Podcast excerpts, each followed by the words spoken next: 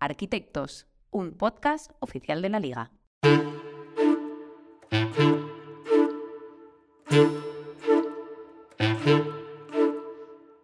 Si la arquitectura se define como el arte de proyectar y construir edificios, se podría considerar que los clubes de la liga también cuentan con sus propios arquitectos, los encargados de proyectar y construir jugadores, luego personas, pero también equipos, plantillas. Soy Roberto Benito y en Arquitectos vamos a conversar con personas implicadas en la dirección futbolística de los clubes para conocer mejor todo lo que conlleva esta labor. Hoy recibimos a Luis Martínez, el director de cantera del Valencia Club de Fútbol. Teníamos ganas ya de profundizar en este rol, y qué mejor que hacerlo con Luis, conociendo en profundidad la Academia Chef. Hola Luis Martínez, ¿qué tal? Bienvenido Arquitectos, ¿cómo estás? Buenas Roberto, ¿qué tal? Muy bien, eh, muy agradecido de, que hayas contado conmigo para esto. Eh, eh, creo que abriendo el melón de los directores de cantera, con lo cual siempre muy contento, muy honrado y bueno, siempre un poquito de presión también de, ser el, primero en este cargo que hace una entrevista de este tipo. Total, pero para nosotros es, un orgullo que estés aquí, Luis, porque al final, bueno, creo que además en este sentido, el Valencia esta temporada está siendo, bueno, muy destacado, ¿no? Por la presencia de tantos canteranos y esto no es casualidad, no es flor de un día. Se lleva trabajando mucho tiempo en el club, estoy seguro, así que bueno, creo que hay mucha gente interesada en saber cómo es todo el proceso, eh, cómo lo lleváis en, la Casa Che, pero antes de nada, eh, me gustaría comenzar, como siempre, conociéndote un poquito más a ti, personalmente. ¿Cómo ha sido tu camino hasta llegar a la Academia del Valencia Club de Fútbol? Bueno, pues ha sido un camino eh, quizá un poco atípico respecto a otros caminos en este mundo del fútbol, ¿no? Donde parece que todo va siempre muy, mucho más encadenado a esto, al mundo de pues, ser entrenador o el ser exfutbolista y demás. No es, no es mi caso.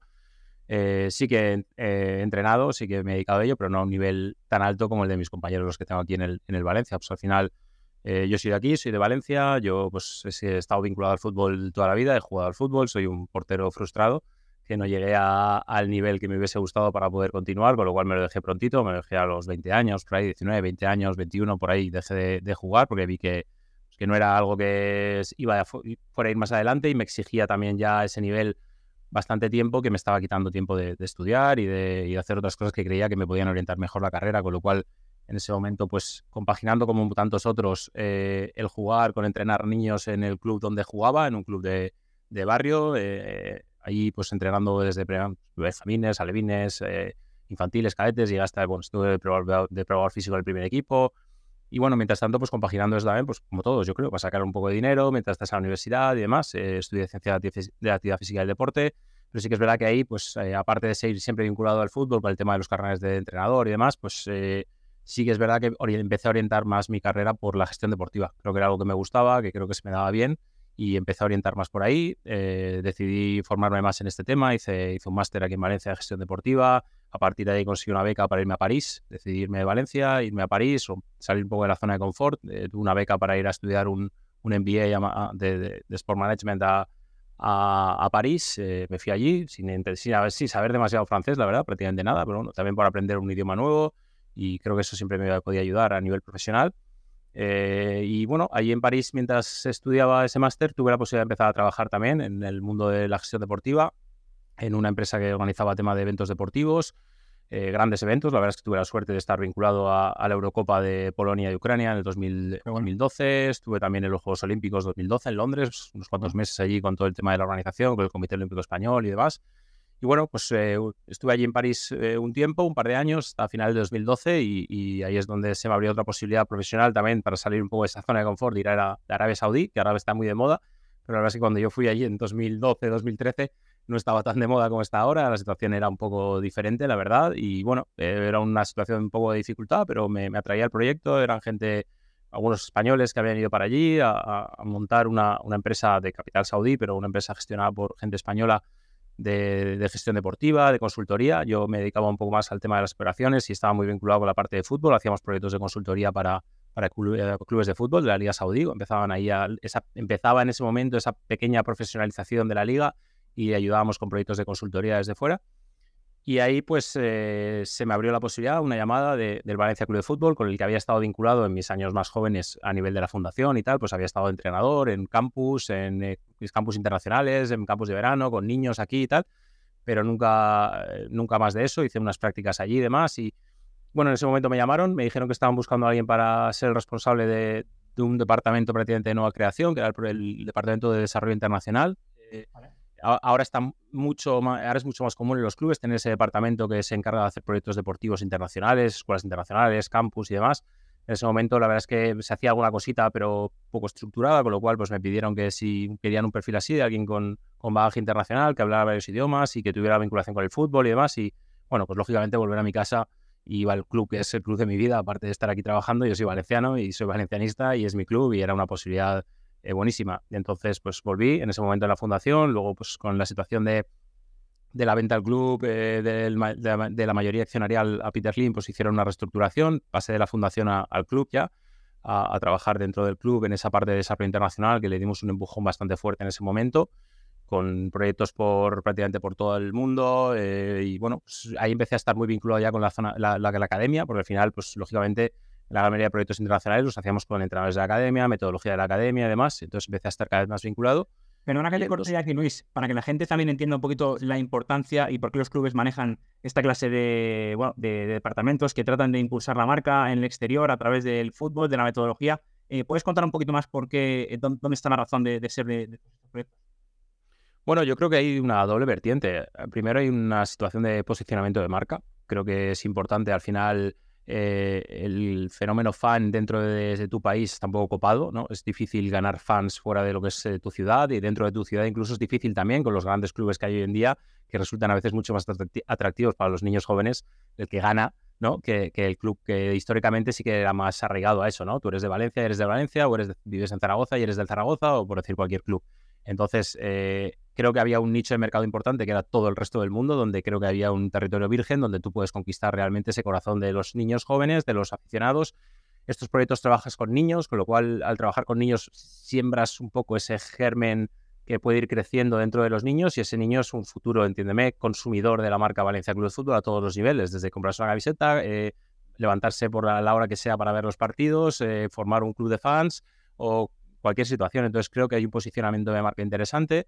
Eh, y luego, lógicamente, pues también hay una parte comercial. Hay una parte comercial, económica, donde los clubes se encuentran dentro de la situación complicada a nivel económico, una vía de ingresos alternativa, como puede ser esta gente que está dispuesto a pagar por tu know-how, por, por, lo que tú sabes hacer y, por tus conocimientos y por tu metodología y por tu marca. Con lo cual ahí hay una doble vertiente entre el posicionamiento y, también la, vertiente comercial. Y luego en los últimos años se abre también incluso una última, que, al principio quizá estaba poco contemplada, que es la, la que ya va más alineada con la academia, que es la, incluso el conocimiento de mercados, el conocimiento de mercados futbolísticos, donde realmente eran zonas como puede ser Estados Unidos, como puede ser Canadá, como puede ser eh, China o, o, mercados asiáticos, Japón, Corea, donde quizá históricamente era complicado llegar y gracias a esos proyectos empiezas a conocer un poco más el mercado y de repente pues tienes la información de un niño que está bien y hay que ir a ver y los tienes.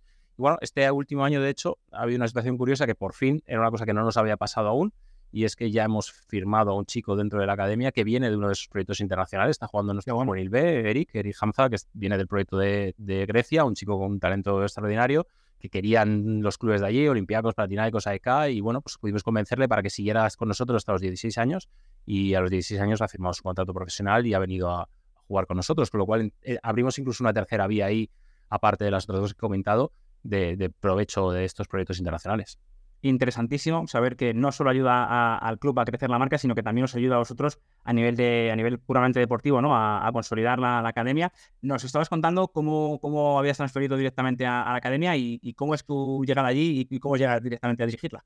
Sí, bueno, eh, ahí empezó a haber bastante vinculación y luego pues llega un momento en, en diciembre de 2018 aproximadamente que el presidente me, me, llama a su despacho y me dice que, bueno, que sí, que están pensando en hacer un cambio en la academia y que si me podría interesar eh, o que, estaban pensando en que era un buen perfil para poder dirigir. Yo al principio, pues lógicamente lo que te digo, eh, es un poco el perfil histórico de este, de, este rol y parece que siempre es más eh, alineado con gente que ha jugado a esto a nivel profesional, gente que incluso viene de los banquillos y de los banquillos pasa a la parte de, de gestión.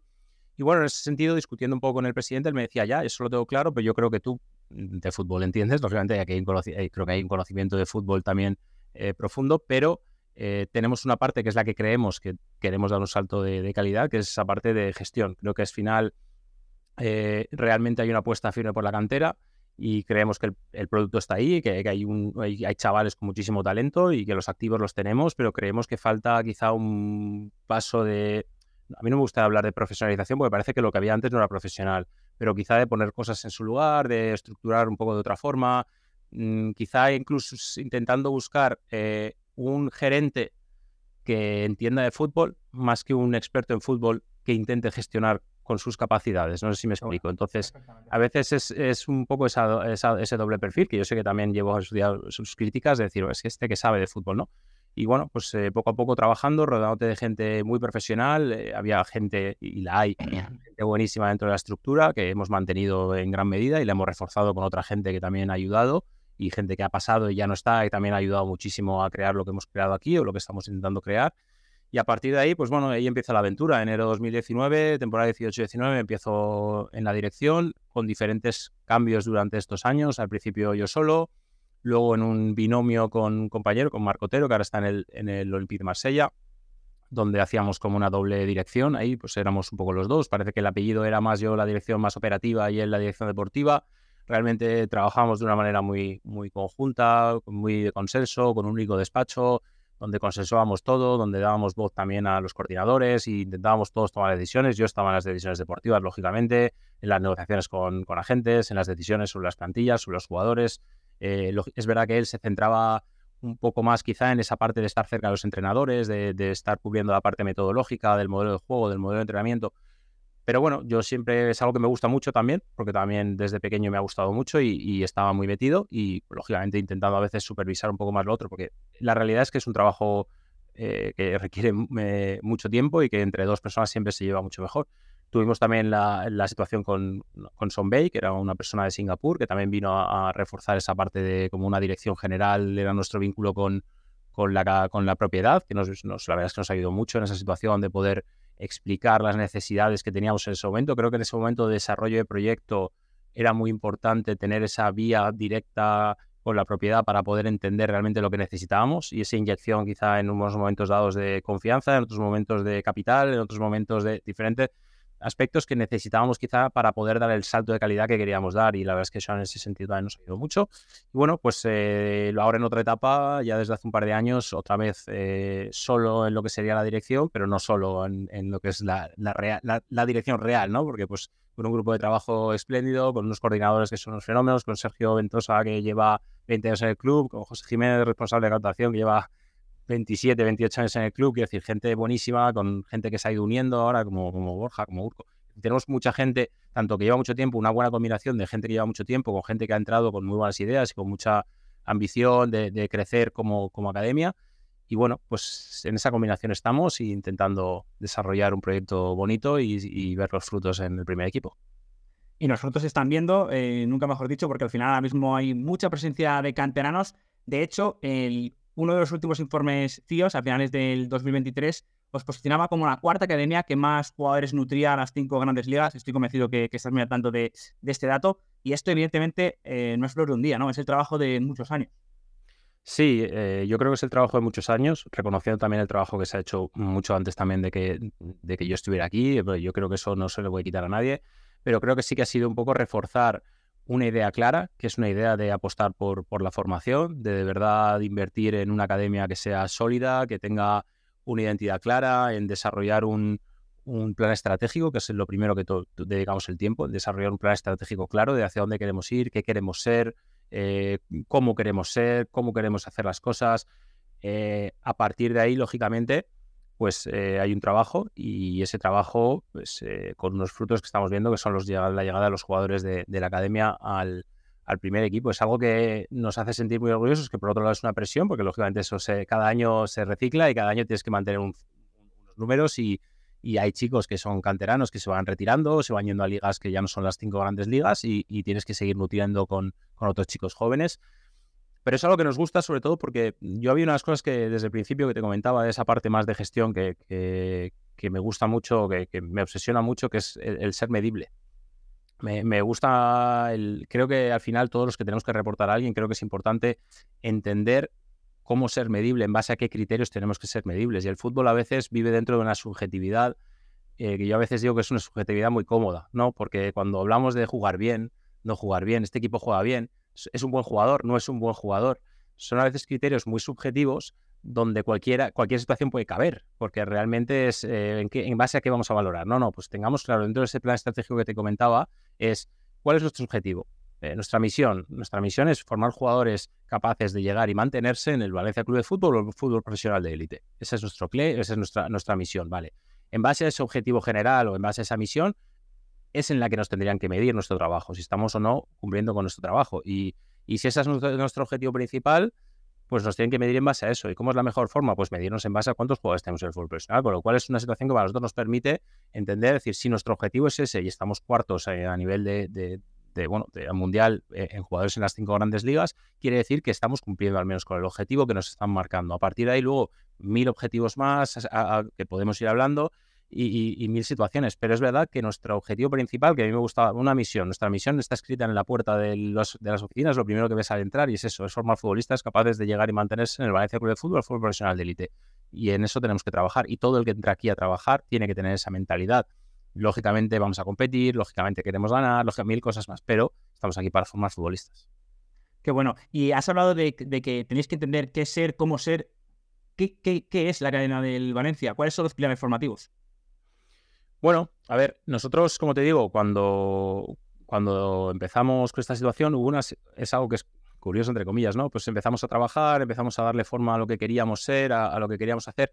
A mí me, mm, creo que había un plan por desarrollar. Me parecía un poco pretencioso decir, vamos a crear la identidad del Valencia Club de Fútbol. El Valencia Club de Fútbol tiene 103, 104 años de historia. Ahora, eh, crear la identidad del Valencia Club de Fútbol no lo vamos a crear. Ahora bien, creo que tenemos que poner negro sobre blanco eh, qué somos, cómo queremos hacer las cosas, qué queremos ser, hacia dónde queremos ir. Y eso sí que es algo que es lo que trabajamos. Y en todo ese movimiento eh, entró el COVID y nos paró por completo e intentamos encontrar eh, una oportunidad dentro de una situación realmente complicada, que era un frenazo total en el que a veces esto del fútbol y más el fútbol así formativo, con tantos jugadores, con tantos equipos, eh, yo hay una frase que me gusta mucho que es que, lo, urgente no nos deja hacer lo importante. Y es verdad, a veces te pasas el día y dices, se me ha pasado el día apagando fuegos, cosas que tienes que tratar y, y no es, realmente te has parado a hacer algo que sea un poco más estratégico, que deje un poco más de pozo. Entonces sí que aprovechamos ese momento de parada de COVID donde no había competiciones, los equipos no competían, los chicos estaban en su casa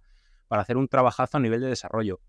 Y encontramos ese un buen momento en el que desarrollar y en el que hablar. Desarrollamos un montón de entrevistas que están grabadas además con mil personas, eh, empleados, antiguos empleados, futbolistas, antiguos futbolistas, eh, leyendas del club, eh, gente que trabajaba en lo deportivo y lo no deportivo, jugadores, para, y con, nos ayudó un montón el departamento ahí de psicoeducación, generando las preguntas sobre qué es el Valencia para ti, cómo creemos que debe ser, cuál es la identidad, eh, cómo creemos que, eh, la parte, lógicamente las preguntas pues diferentes cuando es una parcela más técnica, menos técnica, pero también sobre lo técnico, cómo te gustaría ver a, un equipo del Valencia jugar, ¿Qué, cuáles son los puntos fundamentales sobre los que crees que deberíamos basar una, idea de juego. Y empezamos a escuchar mucho a gente que creemos que son eh, gente que tenía el bagaje suficiente para entender, entender esta identidad y empezamos a ponerla, pues como te digo, negro sobre blanco, empezamos a desarrollar algo y pues desde el principio, desde lo que te he dicho, cuál es nuestra misión, cuál es nuestra visión de queremos llegar, cuál es nuestra filosofía, eh, cuál es nuestra identidad y ahí nosotros hablamos mucho de, por eso estaba contextualizando un poco por lo que decías de los pilares. Para mí el pilar fundamental para nuestro y para cualquier academia que, que tenga que tener éxito o cualquier proyecto que tenga que tener éxito, el primero es tener una identidad clara creo que todo el mundo tenemos que tener una identidad, saber quiénes somos, cómo queremos ser. Y para nosotros cuando hablamos de identidad, eh, dándole muchas vueltas a la situación, la identidad es donde conjunta la parte deportiva y la parte como persona, ¿no? La parte más emocional. Quiero decir, para nosotros la identidad del Valencia Club de Fútbol es lo deportivo, cómo queremos jugar, cómo queremos entrenar, cómo queremos que sean nuestros, cómo queremos que se comporten los jugadores en el campo, y la conjunción de cómo queremos también comportarnos, cuál es el modelo de conducta, cuál es el ideal de conducta de nuestros jugadores, cómo queremos ser, cuáles son los valores como academia que queremos tener que tienen que ser sobre los, valores sólidos sobre los que construyamos todo, esta, todo este modelo. Entonces, ahí es donde realmente generamos una identidad, donde conjuntamos la parte, la parte más deportiva con la parte, y, de ahí sacamos también un poco esa, ese claim que tenemos de educamos, que ya existía, es real, ya existía, pero nos viene muy bien para, definir esa identidad que es educamos personas formados futbolistas, que es lo que también pone arriba grande en la, ciudad deportiva. Y es esa, e-, esa formación 360, esa formación eh, en lo deportivo y en lo emocional. Entonces, creo que el paso primero, el paso fundamental es tener esa idea clara, tener una idea clara. El segundo que para mí es importante es eh, trabajar sobre, sobre un plan, o sea, tener, una vez tienes claro tu identidad, hacia dónde quieres llegar, qué es lo que quieres conseguir, cómo quieres jugar, cómo quieres entrar, necesitas un plan para conseguirlo, un plan de desarrollo de futbolistas a largo plazo, como tenemos, donde tengamos claro cómo queremos entrenar, donde tengamos claro eh, cómo queremos que se comporten nuestros jugadores. A partir de ahí, eh, una vez tienes claro eh, esa parte de cómo quieres conseguirlo, es, para nosotros hay otro pilar fundamental que es la parte de captación. tenemos que tener los mejores jugadores a disposición para que realmente esto funcione. Porque tú puedes tener un muy buen plan, puedes tener una identidad muy clara, pero si los jugadores no tienen el nivel suficiente, va a ser muy difícil que podamos llegar al nivel de rendimiento que esperamos. Con lo cual, y cuando hablo de captación, no hablo de una captación de los 15, 18, 20 años, ya cuando hablo en todo, en, detectar a los futbolistas que realmente creemos que tienen ese ADN Valencia Club de Fútbol desde pequeñitos, desde que empiezan con, aquí empiezan con 6 años, 7 años, 8 años, ya eh, tener para nosotros es clave tener muy controlada la comunidad valenciana. Tenemos un 80% de los chicos que son de aquí, de la comunidad valenciana, porque creemos que es algo que nos funciona, porque creemos que fruto de esa observación y de ese análisis hemos visto que la realidad es que la gran mayoría de chicos que acaban llegando al primer equipo del Valencia son chicos de aquí. Son, estamos hablando de, de, de Gallá, que lleva aquí también desde ese fútbol 7, fútbol 8 ahora, de Ferran Torres, que lleva aquí desde esa época, de Kangin Lee, que viene aquí desde esa época, de Hugo Guillamón, que empezó con seis añitos, de Jesús Vázquez, que empezó con seis añitos, de, quiero decir, la gran mayoría de jugadores que van llegando que empiezan desde el principio, principio del proceso. ¿Crees que es porque tienen mejor, eh, recogen mejor ese ADN que, que comentas? Bueno, yo creo que ahí hay dos cosas que yo creo. ¿eh? Creo que por un lado, cuando realmente tú, si tenemos un, proceso formativo completo como tenemos, lo que hablo de un plan de desarrollo de futbolistas a largo plazo, que incluye diferentes etapas, con unos requerimientos específicos de cada etapa, con lo que llamamos dos checkpoints, nosotros dentro del proceso este tenemos un currículum formativo como un colegio, ¿no? donde los chicos tienen que ir adquiriendo diferentes competencias a medida que, van avanzando en este, en este proceso. ¿no? Y dentro de, tenemos tres etapas formativas y, entre medias de esas etapas eh, tenemos lo que llamamos checkpoints. El checkpoint es una situación que hemos desarrollado después de mucho trabajo y mucho análisis de qué cosas creemos que el jugador tiene que ser capaz de eh, conocer a tres niveles de aprendizaje. Conocer, eh, como, primero, conocer a nivel de básicamente y luego a niveles de aprendizaje hasta llegar a dominar la situación. Con lo cual, a, partir de ahí, si él el jugador tiene que estar capacitado para poder hacer ciertas cosas, ciertas competencias a todos los niveles, técnicas, tácticas, físicas, psicológicas, para que creamos que está, listo para poder pasar al siguiente eh, peldaño del proceso. Con lo cual, de verdad creo que si un jugador ha empezado desde el principio y tiene todo ese proceso elaborado desde el principio, va a ser mucho más fácil que pueda llegar, si estamos acertando en el proceso, al último paso, que es el de, el de llegar al primer equipo pero no es siempre así. Quiero decir, luego, lógicamente, durante el proceso tenemos que estar atentos a ese nivel de captación para poder seguir incorporando jugadores que mejoren y que vayan, eh, eh, bueno, pues también es verdad que a veces la propia edad nos hace que podamos abrir el campo de, búsqueda. Quiero decir, nosotros en Fútbol 8 estamos hablando de que solo tenemos chicos de esta zona, con lo cual, aunque haya chicos que sean muy interesantes, si viven a mm, dos horas de aquí, no los vamos a traer porque creemos que no es el momento a nivel eh, madurativo de sacar a un chico de su contexto. Con lo cual, eh, llega a infantiles y cadetes y donde abrimos ya ese abanico a chicos que principalmente nuestra área de captación es la zona de Alicante, la zona del norte de Castellón, sur de Tarragona, o sea, el sur de Cataluña, eh, Murcia. ¿Algún chico tenemos de más lejos? Alguno, poquitos, la verdad. Porque es verdad que creemos que el estar relativamente cerca de casa permite que tus padres vengan el fin de semana, estén contigo, tú puedas ir a casa aunque sea el domingo libre, aunque juegues el sábado por la tarde, te da tiempo ir a Alicante, pasar el día con tus padres, tus abuelos, tus hermanos y volver el día siguiente. Entonces, eh, nos centramos mucho en ese foco y luego a partir de los 16 años abres más el espectro donde ya introduces jugadores de otras partes del mundo, de otras partes de España. Entonces, es verdad que cuando vas abriendo el espectro, lógicamente tienes más posibilidades de encontrar jugadores que mejoren o que creas que se, adaptan bien a, lo que tú estás buscando como el prototipo de jugador de Valencia Club de Fútbol. Entonces, lo bueno de toda esta situación que nos, que nos satisface también es que vemos un poco el reflejo, que es lo que ha llegado al primer equipo, y vemos que hay eh, parte de las, de las tres fases que te he comentado. Tenemos esos chicos, como te he dicho, como los Gallar, los Jesús Vázquez, los Uyamón, eh, que, llevan desde pequeñitos en todo el proceso. Luego tenemos gente, como puede ser el caso a lo mejor de Yarek o de... Bueno, Yarek también lleva desde pequeñito, pero el caso de Cristian Mosquera, por ejemplo, que como es de Alicante, lo firmas en, infantiles porque es el momento en el que lo traes ya para la residencia y ya completa el proceso contigo desde infantiles, con lo cual son chicos que no son de muy lejos, siguen siendo de la comunidad valenciana, pero bueno, ya empiezan a tener que vivir en la residencia y demás. Y luego tienes esos últimos a partir de los 18 años, o sea, a partir de los 16 años, perdón, donde tú ya abres el abanico a pues ese Yunus Musa que traes del Arsenal y que te da rendimiento, o ese eh, Alberto Marí que lo traes ya directamente para el filial porque crees que es un jugador que además es de aquí de Alicante, es de la zona, ha estado jugando en un club local aquí en Valencia, conoce el club, lo ves con ese hambre tal, o Diego López que sale del Barcelona y lo firmas también para, para tu filial, o chicos que vienen, Javi Guerra que vino en esa etapa entre cadete y juvenil A, porque creíamos que era un ADN bastante cercano a lo que buscábamos en el perfil de futbolista.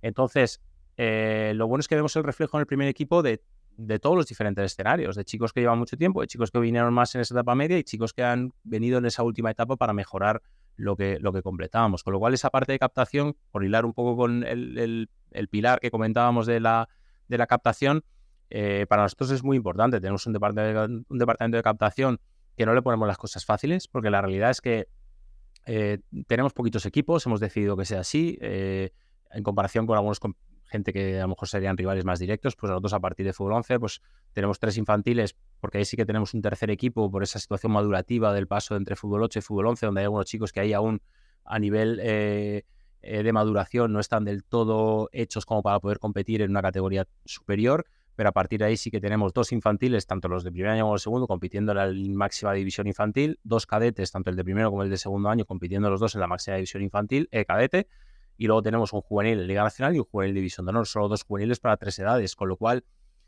hay eh, realmente pocos espacios, a veces como decimos cuando llenan, al final llega el eh, la gente, el debate con captación a veces que ves muchas cosas que crees que son interesantes, pero tienes que tomar nosotros por eso digo no se lo ponemos fácil, porque realmente no tenemos tanta capacidad de poder captar mucho alineado con esa situación de tener pocos equipos, porque creo que debemos ir de verdad a la calidad por encima de la cantidad y además en tener el foco muy puesto en la comunidad valenciana, ser muy, muy dominadores de la comunidad valenciana.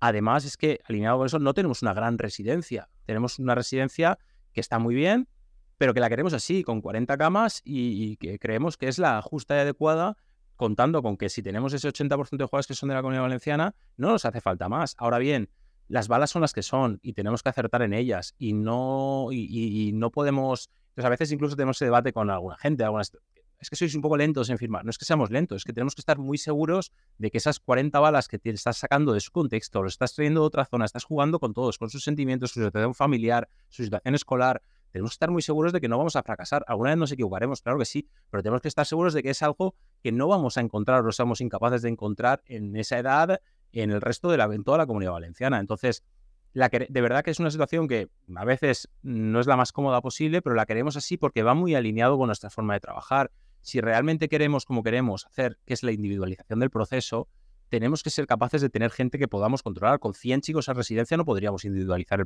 el, proceso tanto como lo individualizamos. No podríamos darles la calidad de la comida que les estamos dando. No podríamos tener un proyecto educativo como los tenemos con el mejor colegio de la comunidad valenciana, donde les hacemos clases solo para ellos, donde entrenan, si entrenan por la mañana van a clase por la tarde, si entrenan por la tarde van a clase por la mañana, donde todo el mundo encuentra una situación escolar adecuada para poder compaginar esa educación dual entre el primer equipo y la academia, o sea, entre, entre la academia y, la, y los estudios.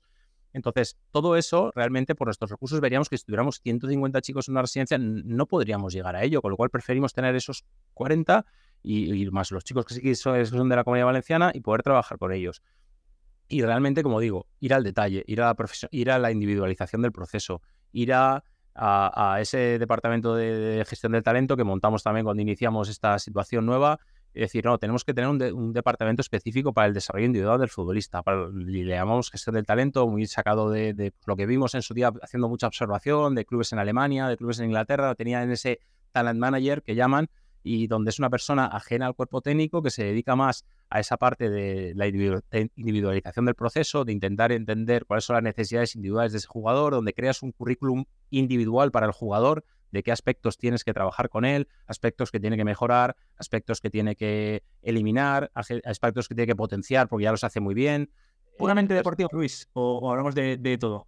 Hablamos de todo. Hablamos de... Nosotros generamos una situación que se llama la Comisión del Talento, que es semanal, donde nos juntamos eh, todas las áreas más técnicas. Eh, entonces, hay, un hay una persona que lleva la voz más cantante en esa reunión, que es el responsable del Departamento de Gestión del Talento, pero donde todos intervenimos. Entonces, tenemos una ficha individual para cada jugador que vamos revisando, donde establecemos objetivos de mejora y donde establecemos un plan de trabajo. Entonces, hay una evaluación del jugador que se hace, se revisa tres veces durante la temporada, al principio, a la mitad y al final. Entonces, una vez hemos evaluado, establecemos objetivos de mejora en base a prioridades, también en orden de prioridades de los objetivos, y lo vamos revisando. Y esos objetivos son objetivos mm, más eh, lo que llamaríamos más deportivos a nivel objetivos técnicos, objetivos tácticos, objetivos físicos, donde ahí introducimos situaciones de ahí en las fichas de los individuales de los jugadores introducimos pues que el nutricionista dice que este jugador en estos próximos dos meses dos meses debería ganar eh, dos kilos de masa muscular y perder. Entonces ahí eso también está dentro de ese plan, donde el preparador físico dice que vamos, estamos haciendo un trabajo específico con este chico para mejorar la punta de velocidad o porque llegue a hacer unos picos de 33 o que, sabes, que al final metemos también esa parte y donde también... No, medible, ¿no? Medible, lo que comentabas antes de... yo creo que nos gusta mucho, eh, lo que digo, ser muy objetivables, ser muy medibles y, y que podamos evaluar todo en esa circunstancia. Entonces, y ahí también introducimos la figura de los psicólogos del, Departamento de Psicoeducación, donde también está dentro de esa comisión y dice, y un objetivo, y, los, y existen objetivos para el jugador es ganar confianza o orientarlo más a la tarea y menos al ego, o eh, mejorar su resiliencia. O, entonces, hay ciertas situaciones donde trabajamos para poder mejorar con el objetivo individual del jugador. Entonces, a lo que iba con esa situación, perdón, que me estoy yendo un poco de las ramas. Por favor. en esa parte de captación es que necesitamos dentro de esta nuestra identidad, esta nuestra idea, y tenemos que seguir en esa línea, con lo cual, repito, se lo ponemos a veces un poco difícil al departamento de captación para que nos pueda eh, ayudar en esa situación. Entonces, luego hay una, hay una, parte, otra, otro pilar fundamental que quizá es menos común cuando estudias, porque aquí ya te digo, eh, esto en base a una observación, en ver a otros profesionales que trabajan en líneas parecidas a las nuestras. Antes mencionábamos off the record la situación de la Real Sociedad de Roberto Áveta y que había escuchado la charla con vosotros y, hay muchas similitudes porque al final yo creo que todos mamamos de, lo mismo y, nos gusta esa situación y, hay una parte que quizá yo no veo tanto en otros sitios, pero también lógicamente es importante, pero yo sí que lo meto como un pilar fundamental que es el, y quizá un poco por, por eh, defecto profesional por mi parte en ese sentido, eh, de la, la, la eh, el, ¿cómo, cómo, lo llamamos? Pues el management model, el modelo de gestión, porque a veces, a veces tenemos que estar aquí reportando en inglés algunas situaciones, pues al final esa parte de modelo de gestión creo que es importante. El, el, modelo de gestión, creo, dentro de una academia de fútbol o cualquier organización deportiva, creo que es importante. Y creo que ahí hemos dado un salto de calidad muy grande en tomarnos el tiempo de hacer cosas que quizás son un poco alejadas del fútbol como tal, pero que creo que son importantes porque no dejamos de estar organizados. Aparte de esto, es un club de fútbol, lógicamente, y son jugadores y son equipos, pero no deja de ser, entiéndeme esta palabra, una empresa, de cierta manera, que tienes ciento y pico, 123 empleados, eh, deportivos y no deportivos, donde tienes 440 jugadores y jugadoras, donde tienes, eh, y si lo extrapolas al mundo más empresarial, sería una gran empresa, una, media, una entre media y gran empresa, con lo cual necesitamos procesos de gestión, necesitamos modelos de gestión adecuados al día a día que estamos hoy en día. Entonces, ¿qué significa esto? Pues significa tener una estructura clara, desarrollar un organigrama con el que nos sintamos cómodos, diseñar eh, líneas de reporte claras, el habernos tomado el tiempo de poner mm, por escrito todas las job descriptions de todos los, todos, todos los puestos de trabajo de esta academia y que todo el mundo tenga cuando entra o cuando sale su job description clara, estos son, este es tu rol, estas son tus responsabilidades y hay una parte para mí muy importante que son, estos son tus KPIs, estos, estos eh, eh, en base a lo que yo voy a medir tu rendimiento. Y eso tiene que aparecer dentro de, la descripción del puesto de trabajo de una persona. Porque yo a lo mejor, por poner un ejemplo muy fácil, si eres entrenador, te tiene que quedar claro que tu KPI es, el desarrollo del futbolista. Y no es, eh, ahí no va a poner nunca, y tienes que ganar la liga del cadete. No, aquí la situación real es, eh, yo te voy a medir por esto, por esto, por esto, y voy a evaluar tu trabajo por esto, por esto, Con lo cual tus indicadores de, de rendimiento van a ser estos. Entonces todo el mundo tiene claro aquí, o esperamos que tenga claro, cuál es, a qué se tiene que dedicar, en base a qué lo vamos a medir. Porque ya te digo, esa parte justo con los entrenadores para nosotros es, importante, pero lo tienen todos. Lo tiene el de administración, lo tiene el de scouting, lo tiene el entrenador. Desarrollamos también procesos de trabajo. A mí me gusta mucho una gestión por procesos, con lo cual eh, pedimos a todos los departamentos que se tomaran el tiempo de poner por escrito sus procesos de trabajo, les facilitamos unas plantillas muy sencillas donde eh, desarrollamos mapas de procesos, donde cual, con lo cual eh, todos los departamentos tienen la capacidad de ir a una carpeta y entrar y ver los procesos de trabajo clave. Lógicamente, nos fuimos sentando con cada uno de los departamentos para determinar cuáles son los procesos de trabajo clave, porque si te pones a, poner por escrito todos los procesos que haces en el día a día, hay mil cosas que hacemos, pero realmente los que creemos que son clave queden por escrito y que queden estandarizados, con lo cual todo el mundo sabe, eh, o todo el mundo sabe, la gente que debería saberlo, dentro de la estructura puede tener acceso a saber, este es el proceso de captación de un futbolista. Y son estos pasos, y no nos podemos saltar pasos. Y si hay un error, podemos ir al proceso y decir, ¿dónde nos hemos equivocado? Pues mira, nos hemos equivocado aquí, porque aquí pone que, por decir algo, uno de los puntos clave del proceso de captación del futbolista es que aquí no entra nadie si no nos sentamos con la familia cara a cara a hablar y con el chico a hablar, aunque tenga 14 años. Y entendemos por qué quiere venir aquí, entendemos cuál es la motivación de la familia, el por qué elegirían Valencia en vez de otro sitio. Quiero decir, hay una situación eh, que para nosotros es importante y a lo mejor de repente llega un futbolista y si nos saltáramos el proceso y de repente no encaja. ¿Y por qué no encaja? Y no nos vale. Y hay que sacarlo los seis meses. Pero ¿cómo sacar los seis meses a un jugador que acaba de abandonar su familia, su entorno, sus amigos, sus expectativas, todo, y lo tenemos que sacar?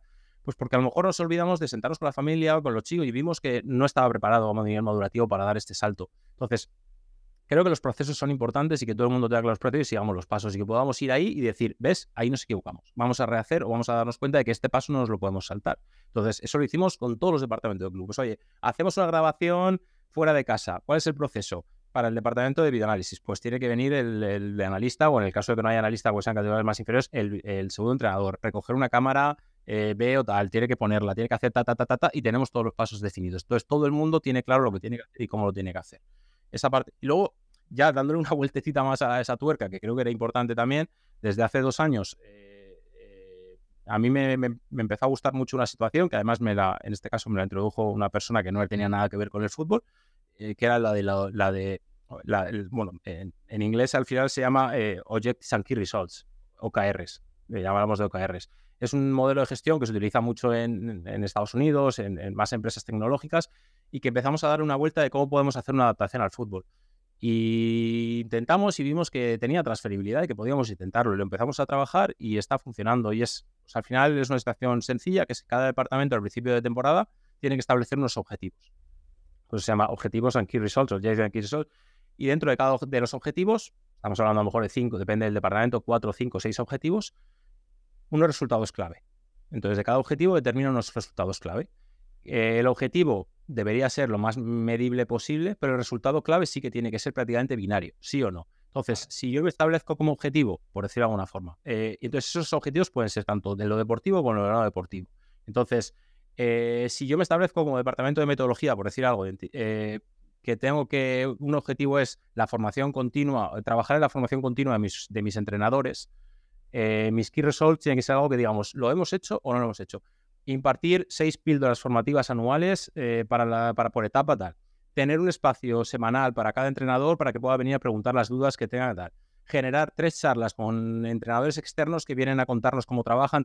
determinamos series de, como si dijéramos checkpoints, que se llaman key results, donde podamos decir, ¿se ha hecho o no se ha hecho? Y en el caso de que no se ha hecho, pues dijimos que íbamos a hacer seis, hemos hecho cuatro. Pues el objetivo está cumplido al X%. Entonces, al final de, tenemos una ficha muy sencilla donde ellos tienen que ir rellenando esos objetivos y esos resultados clave y tenemos unos porcentajes. Pues sabemos que de 10 objetivos hemos cumplido al 100%, eh, o 10 no llegan a ser, suelen ser 5 o 6 objetivos, hemos cumplido al 100% 4 y hay dos que no hemos llegado a cumplirlos. ¿En cuánto no lo hemos cumplido? Pues uno en el 60%. Y vamos a ver, ¿dónde nos hemos quedado? Aquí. ¿Por qué nos hemos quedado aquí? Porque quizá fuimos muy ambiciosos en poner el objetivo. Puede ser también, porque eso también se lo pedimos. Es decir, los objetivos tienen que ser ambiciosos, porque si no, tiene sentido. Si pongo objetivos que los tenga cumplidos el día 1, no sirve para nada, pero, pero alcanzables. No vamos a poner, pues mi objetivo es eh, dentro de unos... Entonces, llegar, tener 20 jugadores por año que suban al primer equipo de Valencia. ¿no? Lógicamente no es alcanzable, no se va a hacer. Entonces, entonces intentamos, nos sentamos con cada departamento, ellos lo proponen, nosotros lo revisamos con ellos y determinamos al final, pues oye, validado.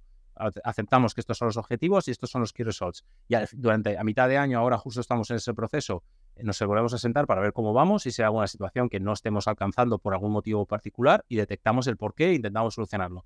Y a final de temporada lo mismo. Oye, y este objetivo se nos ha quedado al 0%. ¿Por qué se nos ha quedado al 0%? Porque no hemos llegado, porque tal, porque ha pasado una situación, porque nos tuvimos que prescindir de una persona y no la hemos reemplazado, con lo cual no tenemos lo que sea. Entonces, intentamos ver el por qué y si eso es importante, cómo podemos sobreponernos y cómo podemos ir. Entonces, en esa obsesión que te decía de ser medible, a mí me encajaba muy bien esa situación. Y yo no quiero que la gente piense que es que vamos con la lupa detrás de todo el mundo para medir su trabajo, pero creo que es importante, porque de verdad hay gente que trabaja muy bien. Y esa gente al revés, se merece ser recompensada así, decir, ves, enhorabuena, has cumplido con tus objetivos anuales. No es en base a una situación objetiva que yo te digo, muy bien, eres un buen trabajador, eres un muy buen analista o eres un buen preparador físico. No, no, es que tú me dijiste que a nivel de lesiones íbamos a intentar estar por debajo del 20% de no sé y vamos a trabajar más en la prevención. Y esto como me habías puesto de Key Resolve, me habías puesto que todos los chicos tienen que subir antes de los entrenamientos, hacer preventivos, tal, tal, tal, tal, tienen que hacer, y, y, vamos viendo y medimos dónde nos estamos equivocando. Y creo que es una buena forma, ya digo, no de buscar culpables, no de mm, apuntar a la gente con el dedo, sino de que la gente se sienta importante dentro del proceso, todo el mundo se siente importante dentro del proceso y realmente poder detectar de una manera bastante simple cuando hay algo que no está funcionando bien, poder ir y detectar dónde nos estamos equivocando. Qué bueno. Entonces, interesantísimo. Pues eso, eh, entonces, cuando tenemos esas partes de identidad, de, captación, de, modelo de gestión, eh, hay una parte que mm, se menciona mucho y que yo le doy la razón, que es la parte de las competiciones. Es algo que no, nos, no depende de nosotros directamente, pero creo que sí que a veces es, tenemos responsabilidad de poder adaptar ciertas situaciones para mejorar el estímulo competitivo. Creo que al final, lógicamente, existe la competición reglada, federativa, que, a la cual estamos sujetos, tenemos que competir y ya está. Pero dentro de esa situación, pues en nuestro caso, por ejemplo, decidimos de hace unos años crear ese como segundo club, que es el Fundación Valencia, donde tenemos la posibilidad de los chicos de primer año ya estar compitiendo en autonómica cadete o autonómica infantil. Entonces ya estás metiendo el estímulo competitivo un poco más alto o intentar, de eh, intentar realmente tener un departamento administrativo en este caso que tenemos una, una persona específica que está muy eh, buscando día a día torneos donde nos puedan invitar, donde podamos participar, donde estar eh, porque creemos que realmente es un estímulo competitivo. Hay ciertas edades que nunca nos permiten a ninguno pues, poder competir contra academias top españolas o mundiales, jugar contra el Barça, jugar contra el Madrid, jugar contra Sevilla, la Real Sociedad, tal. Pues aquí sí, jugamos mucho contra el Villarreal, jugamos mucho contra el Levante, que también lo metería como una situación dentro de la situación competitiva, que es eh, eh, intentar tener una buena relación con Villarreal, con Levante, con Elche, con nuestros competidores, entiéndeme, competidores más directos, donde cooperamos para competir mejor donde realmente intentamos hacer muchos amistosos durante el año, porque si realmente el estímulo competitivo no está siendo muy alto y podemos juntarnos un miércoles y hacer un partido de benjamines de un equipo contra el otro, va a ser positivo para los dos, porque siempre el estímulo competitivo va a ser mucho más alto. Entonces, ahí es donde digo que creo que tenemos los clubes herramientas para poder trabajar o escurrirnos un poco la cabeza para ver de dónde podemos intentar maximizar el impacto competitivo. Nosotros desde hace unos años peleamos mucho y al final conseguimos volver a entrar en, en la Premier International Cup, que es una competición que organiza la Premier League que bueno, pues nos viene muy bien también, porque es una, dentro de la Liga de, Inglaterra en este caso, de la Liga de la Premier League, pues montan esta competición donde mm, equipos extranjeros vamos y jugamos cada, mes un partido contra un equipo de la Premier League. Pues este año hemos jugado contra el Chelsea este mes pasado, y son estímulos competitivos para un filial, quizá en segunda ref, mm, la competitividad es alta, entiéndeme, pero el estímulo competitivo a veces no es el no es el que nos gustaría más cercano a la primera división, sino que a veces te enfrentas a situaciones muy parecidas todos los fines de semana, bloques muy bajos, eh, defensas muy cercanas, muy cercanas al área, donde atacas muy pocos metros, donde tienes continuamente el dominio del balón y de repente vas a jugar contra el Chelsea, te quitan el balón y tienes que defender y te corren y... y puedes correr? Es puedo correr, exacto, donde de repente encuentro espacio a la, espalda y, de repente empiezas a ver que eso te ayuda y empiezas a ver incluso brillar ciertos futbolistas que a lo mejor no están brillando porque el puro contexto de juego no le estaba. Es que el año pasado, por ejemplo, eh, la situación de, Diego López. Diego López abiertamente era un jugador que es verdad que quizá no estaba en ese momento brillando tanto en el filial, pero entendíamos los que lo conocíamos que con un contexto de defensas muy bajas, donde atacas últimos metros, donde hay mucho volumen de jugador, tienes que tener quizá mucha habilidad para regatear, para sacar. Sin embargo, cuando de repente sube a primera división y encuentra espacios a la espalda y correr, que es lo que él es. En el nuevo Mirandilla. En eso, pues entonces en ese sentido, de repente empiezas a verle brillar. Eh, y, ese es el intentar buscar esos diferentes contextos competitivos, creo que nos ayuda también a de repente ver jugadores que no están a lo mejor por lo que sea brillando tanto en un contexto de liga, pero sí que brillan cuando los sacamos a ese contexto competitivo diferente. Entonces, creo al final que, ¿cómo decir? Que esa parte es difícil de controlar porque es verdad que depende de la federación, pero tenemos que, es muy cómodo decir, es que es así, es que no tengo nada más, es que la competición es muy floja, es que yo vivo en un sitio donde no hay muchos rivales alrededor y como no hay rivales alrededor, no compito hasta que llego a División de Honor prácticamente. Bueno, pues intentemos todos escurrirnos la cabeza para intentar encontrar ese contexto competitivo. Y bueno, la última parte, de, que probablemente es la más importante también, de, o es que todas son muy importantes, que yo diría como un pilar fundamental son las oportunidades. Eh, sin oportunidades eh, ya podemos estar haciendo un trabajo enorme a nivel de cantera, que lo hay, hay muchísima gente por ahí haciendo trabajos enormes, donde tienen jugadores eh, espléndidos, pero nunca existe esa posibilidad de, decirle, y ahora, ya está, estate preparado, ahora es el impacto competitivo, ahora... Entonces, oportunidades al primer equipo, obviamente, pero también oportunidades abajo. El darle oportunidad a ese cadete que ya está despuntando de tener un impacto competitivo en el juvenil, darle a ese juvenil que te vendría muy bien mantenerlo en el juvenil para ganar la liga juvenil, prescindir de él en esa liga, en ese equipo, aunque te vaya a condicionar eh, el desarrollo grupal del equipo, porque creemos que es bueno para él estar ya en el filial. Y en ese sentido sí que es algo que trabajamos por y para ello, que creo que lo comentaba antes cuando hablábamos de, los KPIs de los entrenadores. Para nosotros, creo que todos los entrenadores tienen que tener claro que, aquí la dualidad entre el fútbol profesional y el fútbol formativo, donde en el fútbol profesional el fin es el equipo, el que el equipo compita, que el equipo gane, que el equipo gane ligas, champions o a cada uno que pueda llegar o que se clasifique lo más arriba posible. Y el medio que tú utilizas para que el equipo rinda es el jugador.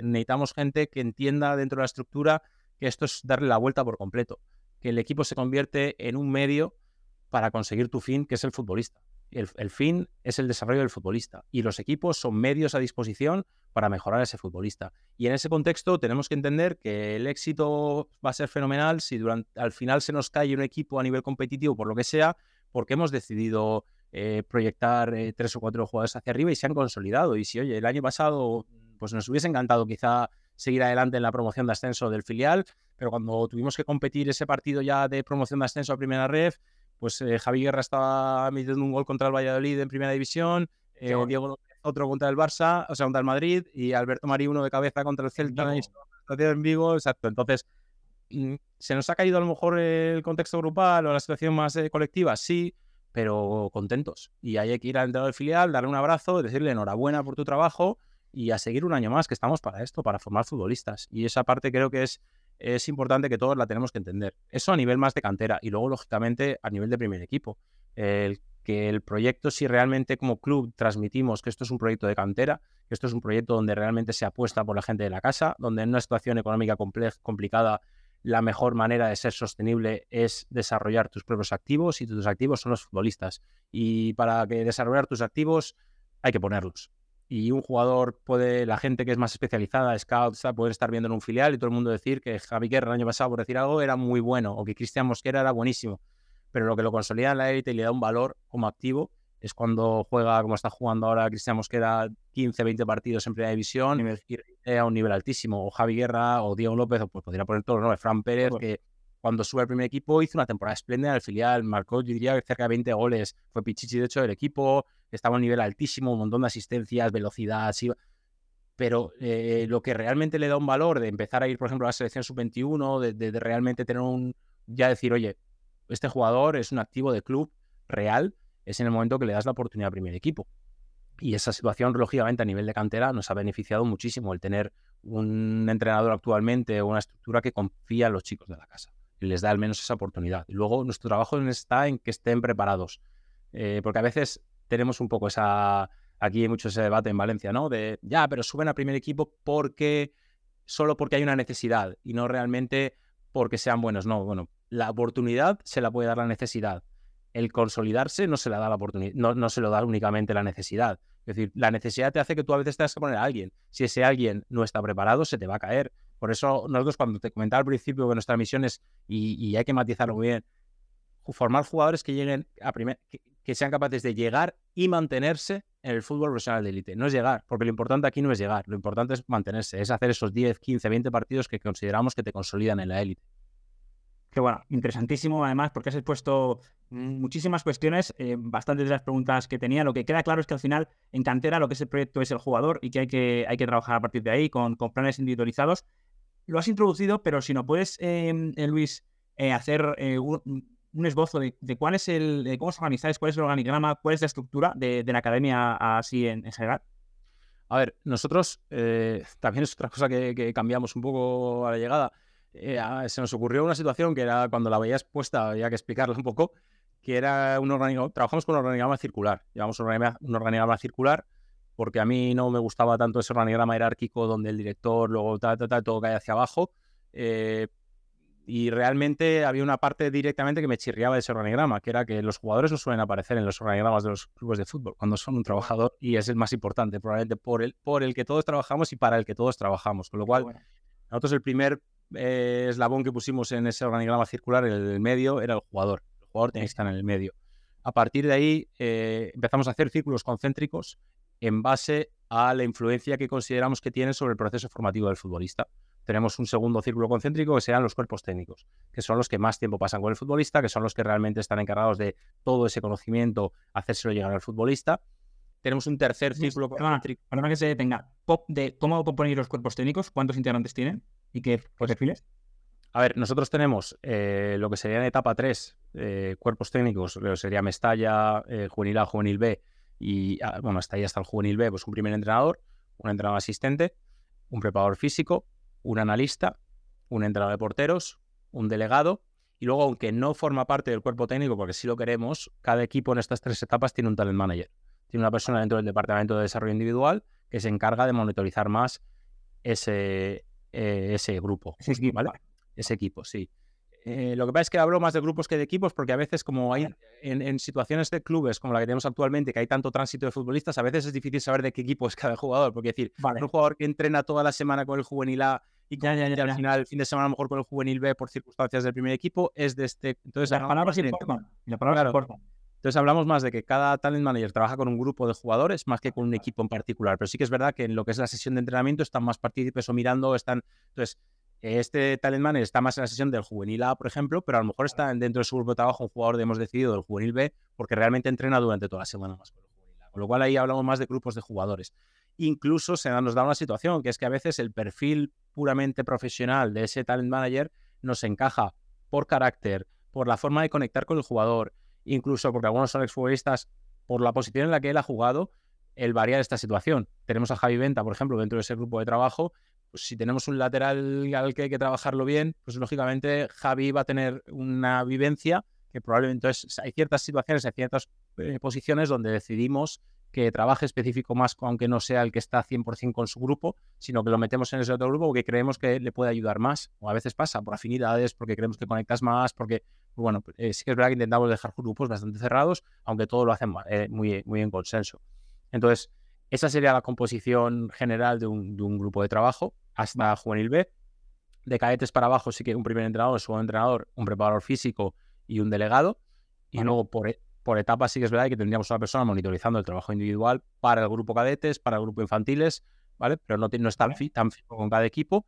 Y luego en fútbol 8, que sería fútbol 8 aquí, que es de alevines para abajo, un primer entrenador, un segundo entrenador, y luego van compartiendo el preparador físico. Eh, por, cada, por, cada, por cada grupo también. Uno para alevines, benjamines y prebenjamines. Sí que es verdad que dimos un paso adelante hace ya unos años, donde también, pues lo que comentaba antes, cuando te comentaba lo importante que es a veces hacer entender con un plan estructurado y un plan claro y con unos objetivos eh, medibles el por qué hace falta cierta inversión y a dónde queremos llegar con ello. Y esa fue una de las cosas que, por ejemplo, al principio había que exponer, que fue que queremos tener los entrenadores a tiempo completo, que necesitamos tener los entrenadores a tiempo completo, que no podemos tener entrenadores que vienen después de que yo el perfil docente en un entrenador me encanta, pero si puede ser docente porque tiene ese background, pero dedicarse en este momento 100% a estar con nosotros, eso sería lo ideal. Porque al final todos hemos tenido otros trabajos y cuando tú estás eh, eh, desde las 8 de la mañana hasta las 3 del mediodía peleando de verdad con 40 fieras como están ahí en algunos colegios todo el día y tienes que salir, comer corriendo porque a las 4 tienes que estar aquí en la ciudad deportiva y preparar la sesión medio por la noche, porque tal, y por el y, los, y aún así tenemos mucha gente que está a tiempo parcial y son los fenómenos y buscan el tiempo donde lo hay y esto es pasión para ellos y, lo hacen con mucho gusto. Pero es verdad que sí que pues poquito a poco intentamos esa parte de decir, oye, pues en etapa 3 todo el cuerpo técnico tiene que ser profesional, dedicarse a esto al 100%. Primer entrenador, segundo entrenador, el preparador físico, todos. El analista, a partir de cadetes, los primeros entrenadores. Y hemos llegado a ese punto en el que casi todos los primeros entrenadores, y si hay alguno que no está, ha sido más por situación suya personal, que no ha podido llegar a eso porque lógicamente tenía una situación profesional que era un poco más complicada y que en un momento dado hemos sacrificado a lo mejor esa situación porque el perfil nos gustaba mucho y porque creíamos que era la persona que tenía que estar en ese momento con ese equipo. Pero en general intentamos o tenemos la capacidad de poder tener a los primeros entrenadores a, tiempo completo, trabajando 100% profesionales, 100%, todos son profesionales, ¿eh? Eso también que todos son... Sí, no, totalmente, totalmente. Pero cuando hablo de profesionalización me refiero a poder dedicarte solo a venir, trabajar 40 horas. Y otra parte que dimos también una vuelta ahí, que también fue un poco de controversia al principio, que incluso de manera más interna tuvimos bastante debate, fue que hasta el juvenil B, de todos los que están a tiempo completo, desde el entrenador del juvenil B hasta el entrenador del prebenjamín A, que también está a tiempo completo, tienen el mismo salario. Decidimos que todos tuvieran el mismo salario porque creemos que realmente esto es un proceso formativo, esto es, y cuando hablamos de proceso formativo, incluye hablar de proceso. Y el proceso quiere decir que todo es importante, de principio a fin. Y cuando lo ponemos, hay un ejemplo que utilizaba mucho mi, ex compañero Marco Otero, que me gustaba mucho, que es eh, el que corta la cinta del edificio es el que se lleva la foto, pero si el que ha picado el agujero de la finca al principio, el que el, trabajo sucio, el de hacer el agujero hasta el final, el ese, si eso no lo ha hecho bien, por mucho que la cinta quede muy bonita y el que pinte le dé los últimos matices y los mármoles y no sé qué, se te va a caer el edificio. Con lo cual hay que reconocer también el trabajo de ese que pica el agujero con seis años al niño y le está introduciendo los conceptos técnicos iniciales que van a ser clave para que él sea un buen futbolista en el futuro. Entonces, para reconocer eso, creíamos de verdad que si lo que queríamos, que necesitábamos primero especialistas por etapas, gente realmente que se sintiera... Eh, eh, orgulloso, gente que realmente tuviera una pasión por entrenar chicos de determinadas edades, encontrar esos perfiles de la persona y digas, es que eres un fenómeno con los alevines. Y por mí te deberías quedar, si pudieras, 20 años con los alevines. Y para hacerte sentir, porque ¿qué pasa? Que yo le puedo decir eso en un club a alguien, eres un fenómeno, eres un especialista con los infantiles y tal. Pero el del juvenil cobra dos veces más que tú. Con lo cual tu pretensión siempre va a ser crecer, lógicamente, por pretensión profesional. Luego está la parte más puramente profesional, porque mm, tengo un perfil, quiero dedicarme al fútbol de élite, entonces quiero ir creciendo. Eso es otra cosa. Por eso hacemos también las entrevistas. Tenemos un departamento de People Development, que llamamos también, creamos hace unos años, donde trabajamos mucho con eso. Mucha conversación con el entrenador, el conocer cuáles son sus expectativas, a dónde quiere llegar, en qué cosas querría formarse un poco más, cómo podemos ayudarle.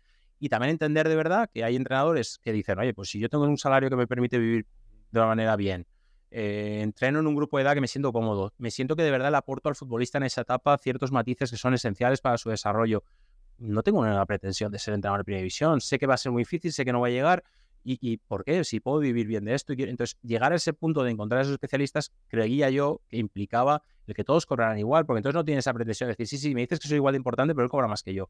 Pues los dos sois igual de importantes, pero cada uno en un momento. Es verdad que a partir del juvenil A eso cambia un poco, pero principalmente, principalmente por las necesidades puras del, puesto, que implica grupos nacionales, con lo cual te tienes que estar desplazando, haciendo noche fuera de casa, eh, tiene unos requerimientos de horas que a veces son un poco por encima de las que tienen los que entrenan. Entonces, ahí sí que es verdad que hay una diferencia con, con, Juvenil A y con Mestalla, pero creíamos oportuno que de Juvenil B para abajo, que todos entrenan a la misma hora por la tarde, de 6 a 8, y que todos tienen una implicación horaria igual, y que lo lógico era que todos tuvieran la misma recompensa en ese sentido. Entonces, eh, bueno, pues eh, esa parte para nosotros era importante. Por lo que comentabas de cómo se compone el cuerpo técnico, creo que era importante también o interesante mencionar. Sí, está, y te dejo también proseguir con la cuestión del organigrama. Nos hablabas de círculos concéntricos, jugadores sí, primero, segundo cuerpo jugador primero, segundo los cuerpos técnicos, que creemos que son los que más cerca están del proceso formativo del jugador o más cerca están del jugador en ese, dentro de ese proceso. Luego hablaríamos de, de áreas en ese tercer círculo concéntrico, de áreas vulgarmente conocidas como áreas deportivas, pero nosotros hablamos de eso, de áreas que tienen intervención directa en el proceso formativo del futbolista. Áreas que realmente se dedican a intervenir en ese proceso, como preparación física, como nutrición, como los propios servicios médicos, como la parte de porteros, metodología, eh, todas las áreas, eh, análisis del rendimiento, que realmente día a día o bien trabajan o le dan recursos a los cuerpos técnicos para que trabajen con el futbolista, o bien tendríamos la posibilidad de que trabajen directamente con el futbolista. El Departamento de Gestión del Talento está en la sesión colectiva, pero también tiene un trabajo específico sobre directamente sobre el futbolista, o a lo mejor la parte, el departamento de preparación física determina que tiene que trabajar de manera específica un día con un equipo completo o con un, o con un jugador en concreto, con lo cual eh, ahí sí que por eso huimos mucho del mi equipo, mi equipo, al final son nuestros equipos y, y los equipos, pues en este momento tú eres el entrenador de este equipo y mañana puedes ser de otro. Entonces, eh, la realidad es que eh, esos departamentos creemos que tienen, deberían tener intervención directa, o bien dándole recursos a los entrenadores para que completen ese proceso, o bien trabajando directamente sobre el, sobre el, sobre el jugador. Y luego tendríamos un siguiente rango que lo tenemos plasmado en esa foto de organigrama como dos columnas a los lados, que para mí no es que sean menos importantes, los, plasmamos como columnas porque realmente es un poco lo que sustenta todo eso, que son esos departamentos de apoyo o, que, tienen eh, o, que, tienen quizá menos visibilidad el día a día, parece que son menos importantes, pero realmente para nosotros son los pilares que sostienen lo demás. No podríamos tener un proceso realmente bueno, ni esos profesionales dentro del proceso podrían trabajar como, de, como se merecen si todo lo que es más, como si dijéramos, extradeportivo no funciona de manera correcta. Es decir, eh, si el departamento de administración no tuviera las fichas hechas cuando toca, el, equipo no va a competir bien. Si el departamento de operaciones tiene el césped en unas condiciones que no toca, el equipo no va a ser, no va a trabajar como toca, con lo cual el proceso no va a ser el correcto. Si el departamento de captación, que en este caso nosotros lo, tenemos fuera de ese, porque realmente luego eso lo pensamos mucho, porque realmente el departamento de captación nosotros no creemos que intervenga directamente en el proceso formativo del futbolista. Pero ¿qué, qué hace? Da apoyo. ¿Cómo da apoyo? nutriéndolo de los mejores futbolistas posibles. Entonces, si yo como departamento de captación te doy los mejores futbolistas posibles, tú vas a tener un proceso formativo con el futbolista mucho mejor. Entonces, son departamentos que tienen que funcionar de una manera extraordinaria para que el proceso formativo sea correcto y sobre todo que no haya excusas. No hay excusas, no hay que es que el bus no ha llegado a tiempo, es que llegamos muy justos al partido, es que el hotel no estaba bien, es que el césped está fatal, es que los balones están deshinchados, es que el material está viejo o es que el gimnasio no está ordenado. Es decir, al final no hay excusas. Todo tiene que ser perfecto para que el proceso formativo sea correcto.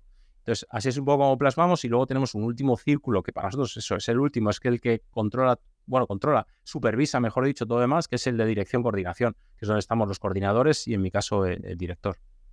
Muy interesante eh, conocer cómo, cómo os organizáis y además me parece muy original, nunca había escuchado eh, algo similar, poniendo además sí que se plasma visualmente, ¿no? Que al final el, jugador es el centro de, del proyecto. Y hablabas de, bueno, lo has, comentado en el, caso de Diego López, me gustaría ahondar un poquito más, no tanto en ese caso individual, sino en, en la situación general de, cómo tratáis ese último paso, ¿no? De, que, entiendo que se está repitiendo bastante de, ese jugador que empieza a entrenar por el primer equipo, que entra en algún momento, pero que en algún momento dado tiene que volver al, al Mestalla. Eh, ¿Cómo se gestiona al jugador tanto en todos los ámbitos y, fundamentalmente creo que desde, desde, el punto de vista psicológico?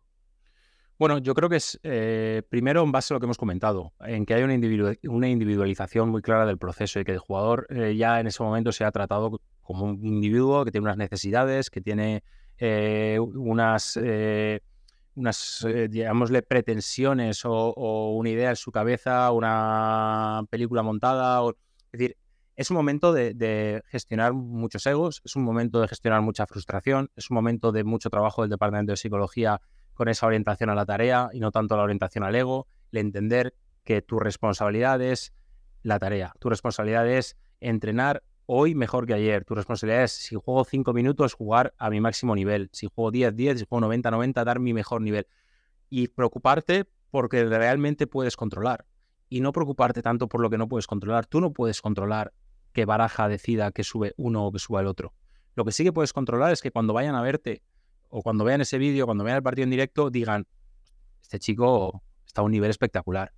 Y eso es lo que te va a llevar a que en un momento dado puedas cambiar eh, eh, esa decisión sobre si es este el elegido o es este otro para subir. El que cada día que vayan a verte o que si un día tienes la oportunidad de subir ese día, no estés pensando, no, piensa simplemente en la tarea, en hacer esta tarea lo mejor posible, en hacer la sesión lo mejor posible, en hacer la semana lo mejor posible, en competir el partido de lo mejor posible. Entonces, estamos muy orientados a eso, a que los chicos entiendan que se tienen que preocupar por lo que depende de ellos. Lo que no depende de ellos mm, se lo tienen que dejar a, de quien dependa. A veces, pues lógicamente, pues también intervienen sus familias, sus agentes, sus, que sí que van a hacer intervenir también eh, o, que puedan intervenir en ese proceso, pero la realidad es que no es así. Es que creo que los chicos tenemos que trabajar para eso, para que estén preparados y les machacamos mucho con, con esa, esa frase, ¿no? El tú tienes que mantenerte preparado.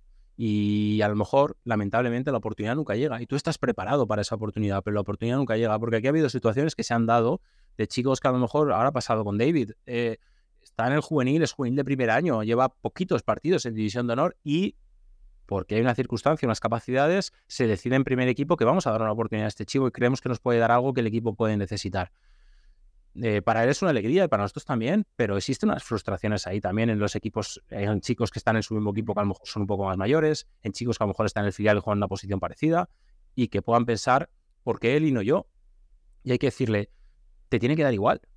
Tu, responsabilidad es sacar lo mejor de ti, es estar a tu máximo nivel. Y si tú estás a tu máximo nivel y aún así no te dan la oportunidad, el día que salgas de aquí te tienes que ir orgulloso, decir, yo sé que he dado lo mismo. El problema es cuando cuando te, ves con chicos que han pasado por aquí o por otras canteras y hablas ya después de pasado el tiempo y, te dicen cosas, eso sí que me da un poco más de pena. Cuando alguien te dice, no aproveché la oportunidad porque estaba pensando en otras cosas, porque tal, y creo que en ese momento yo no estaba en mi mejor nivel.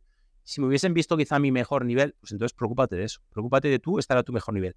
Y si lamentablemente, aún estando a tu mejor nivel, hay otro chico, porque esto es una situación de una academia de élite, un club de élite, y, y la competencia es muy alta, y a lo mejor tú da la casualidad que estás a tu mejor nivel pero hay otro chico en tu misma posición, en una edad parecida, que estaba a su mejor nivel y su mejor nivel alguien considera que ahora mismo da más rendimiento al primer equipo que el tuyo, con lo cual pues tienes que seguir trabajando. Nos ha pasado una situación un poco en los centrales, la gente decía, tenéis un problema en los centrales, bendito problema en los centrales, que se te junten una generación por edades, pues eh, César Tárrega 2002, eh, Rubén Iranzo 2003, Facundo González 2003, Yarek 2004, de, de 2005, perdón, Cristian Mosquera 2004, Yarek 2005, quiero decir, bendito problema, mm, porque los va a hacer mejor, porque esa competición los va a hacer mejor, e intentar cada día ser mejor, porque el otro veo que va como un avión, me va a hacer mejor y va a hacer mejor mientras tanto también a los equipos que tienen que ir compitiendo.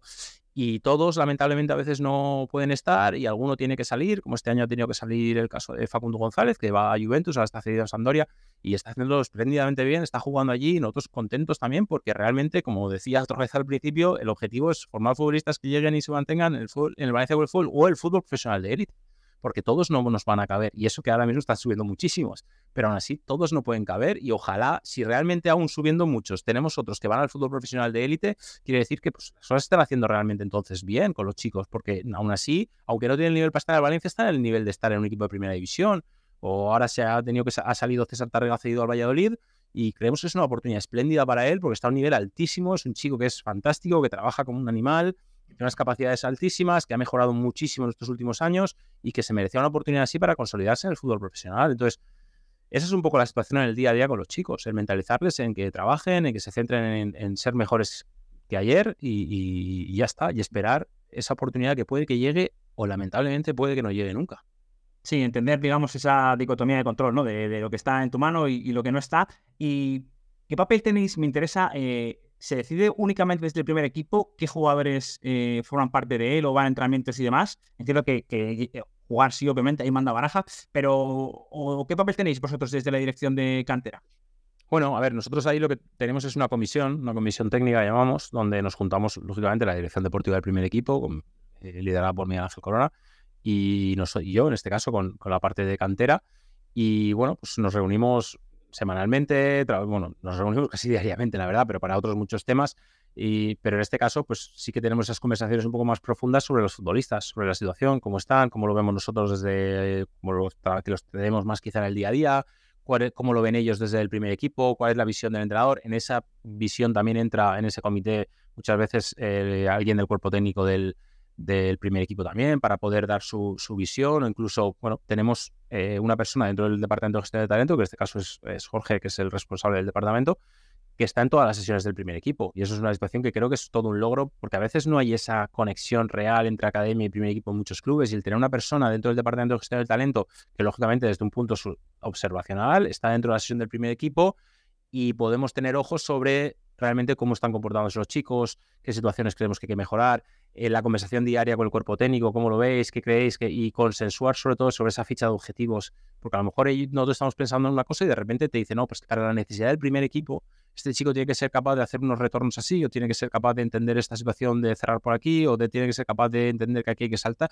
Ciertas situaciones que a lo mejor implican ah, algo más específico sobre el propio modelo de juego del primer equipo, y eso es importante que nos lo comuniquen para nosotros trabajar sobre él o darle feedback o llevarlo a ese despacho de gestión del talento y que le pongan los vídeos individuales, trabajar con él sobre eso y el poder ayudar de poner nuestro granito dentro de que lógicamente un chico donde ya está trabajando el primer equipo ellos tienen que los medios y así lo hacen de trabajar con los chicos y seguir mejorándolos. Entonces eh, sí que tenemos esa conversación muy fluida donde lógicamente al principio sobre todo cuando el cuerpo técnico es más nuevo entre comillas eh, vas a tener mucha más eh, voz en, decidir eh, esto y luego, lógicamente, tal como va pasando el tiempo, el cuerpo técnico también se va haciendo su composición y, bueno, pues hay un jugador que por ciertas características le cuadra ahora mismo un poco más o cierto jugador que cree que tiene que mejorar en estas otras cosas para poder llegar a lo que él está esperando. Entonces ahí sí que es es verdad que se genera un proceso en el que cada vez más, cuando hay ese conocimiento profundo de la cantera desde el primer equipo, te pueden pedir más con nombre y apellido. nombre y apellido. Quiero jugador, eh, quiero este jugador, quiero este otro jugador. Nosotros eh, realmente tenemos que contemplar las dos situaciones. Pues veces que nos pueden decir eh, necesito un lateral derecho y ya está. Y nosotros eh, decidir junto con el primer equipo, más con la dirección, vamos, probamos si creemos que es el momento de que vean a este o creemos que este chico está más preparado. Nosotros ahí sí que es verdad que generamos como una, métrica donde los íbamos colocando en, ciertos cuadrados, donde era con los ejes rendimiento y potencial. Entonces, eh, en base al rendimiento potencial desarrollamos como diferentes cuadrados. Entonces, ahí vamos colocando a los futbolistas que van variando durante la temporada en base a cómo están dando de rendimiento y cómo los vemos a nivel de potencialidad de primera división. Con lo cual, eso también nos ayuda en ese cuadrante a determinar qué futbolistas creemos que, tienen que subir cierto por un momento. Porque a lo mejor, si realmente estamos hablando de, que el primer equipo tiene una necesidad clara de dar rendimiento hoy, porque hay que jugar, hay que competir, igual se hizo un futbolista que creemos que le va a dar más rendimiento a día de hoy al primer equipo que lo necesita, pero quizás si es simplemente una situación que no es tanto de rendimiento, sino de completar una sesión donde queremos empezar a darle ese impacto competitivo, pues a lo mejor optamos por dar a un chico que a lo mejor ahora mismo no está a un nivel tan alto de rendimiento, pero creemos que tiene una potencialidad muy alta, con lo cual ese impacto de entrenamiento con un equipo superior, con el primer equipo y tal, le va a ayudar dentro del, del potencial ya lo tiene, pues le va a hacer también avanzar en el eje del rendimiento. Con lo cual vamos jugando un poco con esa doble vertiente de qué jugadores te van a dar un rendimiento más inmediato porque lo necesitas o qué jugadores creemos que son de potencialidad alta y a lo mejor en el momento del corto plazo no va a competir tan, tan, tan, tanto, no te va a dar ese punto de competitividad tan alto, pero son chicos que creemos que tienen una potencialidad muy alta. Qué bueno. Y claro, todo esto se ve potenciado por, por el primer equipo, sobre todo cuando, cuando decide apostar ¿no? por, por los jugadores de Rubén Baraja, todos los chicos, se me vienen, por ejemplo, declaraciones de Javi Guerra, de Diego López, todos los chicos hablan maravillas. ¿A ti qué te, qué te cuentan de Rubén Baraja? A ver, sí, los chicos hablan fantástico sobre él. Afortunadamente tenemos una situación ahora entre cantera y primer equipo muy buena, que es que pues, Rubén fue el entrenador de división de honor del Valencia durante muchos años, que ha estado en la estructura de la cantera con la gran mayoría de gente que, que estamos aquí, con lo cual ya había un conocimiento sobre él, ya lo conocíamos.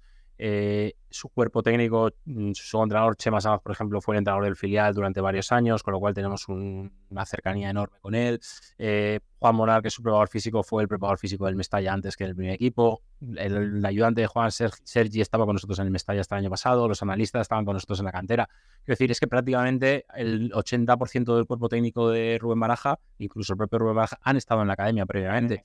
Con lo cual, hay una conexión real, hay una conexión donde realmente se generan muchos espacios de, debate y ya lo conocemos. Ahora, a nivel de primer equipo, pues me parece fantástico. Los chicos hablan maravillas, creo que se están. Eh, no es un tema únicamente de, entender al futbolista cómo usar y tirar, sino entender realmente que son chicos en desarrollo, que hay que trabajar con ellos, que hay que darles mucha información, que hay que ayudarles, que hay que corregirles. Y creo que la valentía que mostró sobre todo la temporada pasada y esta temporada también Rubén, eh, fue fantástica. Creo que el, realmente el empezar a subir chicos a entrenar y determinar un momento dado decir, estos chicos no solo entrenan bien, sino yo creo que si los lanzo al ruedo me pueden dar, me pueden dar competitividad y voy a probar y, probar y que los chicos estén preparados, que es algo que a nosotros pues nos genera, yo a veces lo digo a sus padres cuando debutan y tal, yo no sé cómo estaréis vosotros, porque yo que, que, va a debutar uno que lo empieza a ver calentar, me empieza a poner nervioso allí en la grada, me empieza a poner nervioso, me empieza a por favor, que esté bien, que esté preparado, que no, sobre todo por los chicos, porque te sabe realmente mal eh, pensar que puedan estar en una situación de exposición tan alta como es Mestalla con 45.000 personas y que no estén a, la altura de las expectativas, porque en ese momento no estén preparados. Entonces, eh, sí que creo que el tomarse el tiempo de trabajar con ellos, porque ya nos, de verdad que por, darle más mérito aún del que, del que tiene, que tiene muchísimo mérito, no es un tema únicamente de la valentía de ponerlos. Creo que realmente los chicos mm, están mejorando.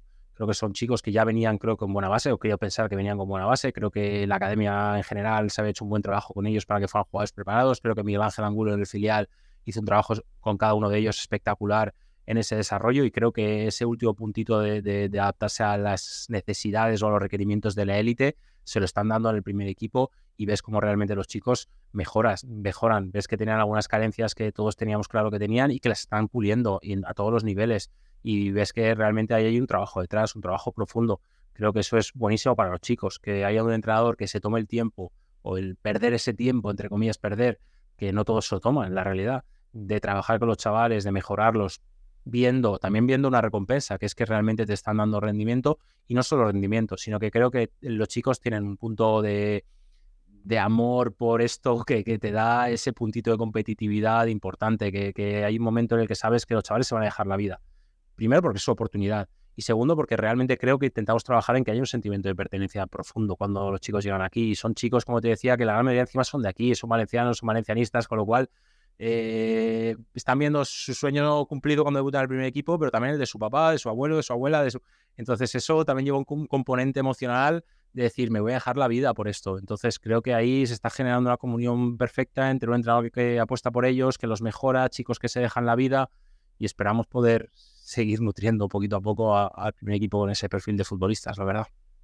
Se me viene a la cabeza las, eh, no, no es, vamos, eh, las palabras de Canós, ¿no? De, cuando fichó por, por el club, ¿no? De emocionado que estaba y al final, bueno, ese sentimiento de pertenencia que se fomenta, que, que identifica mucho a, Mestalla y que al final, pues es, es un plus sin ninguna duda en, en noches, en noches donde, donde están apretadas. Me gustaría, eh, Luis, contigo desarrollar eh, qué perfil imaginabais y, cómo crees que acaban eh, rompiendo los canteranos. Voy a ir enumerándote los que están ahora mismo en, primer equipo. eso para ver, para que, para que tú nos, nos cuentes qué perfil crees que acabarán teniendo y, por, dónde, por dónde crees que irán sus carreras. empiezo por, por Javi Guerra, que al final fue además mejor jugador sub-23 de, de Liga Sports en septiembre.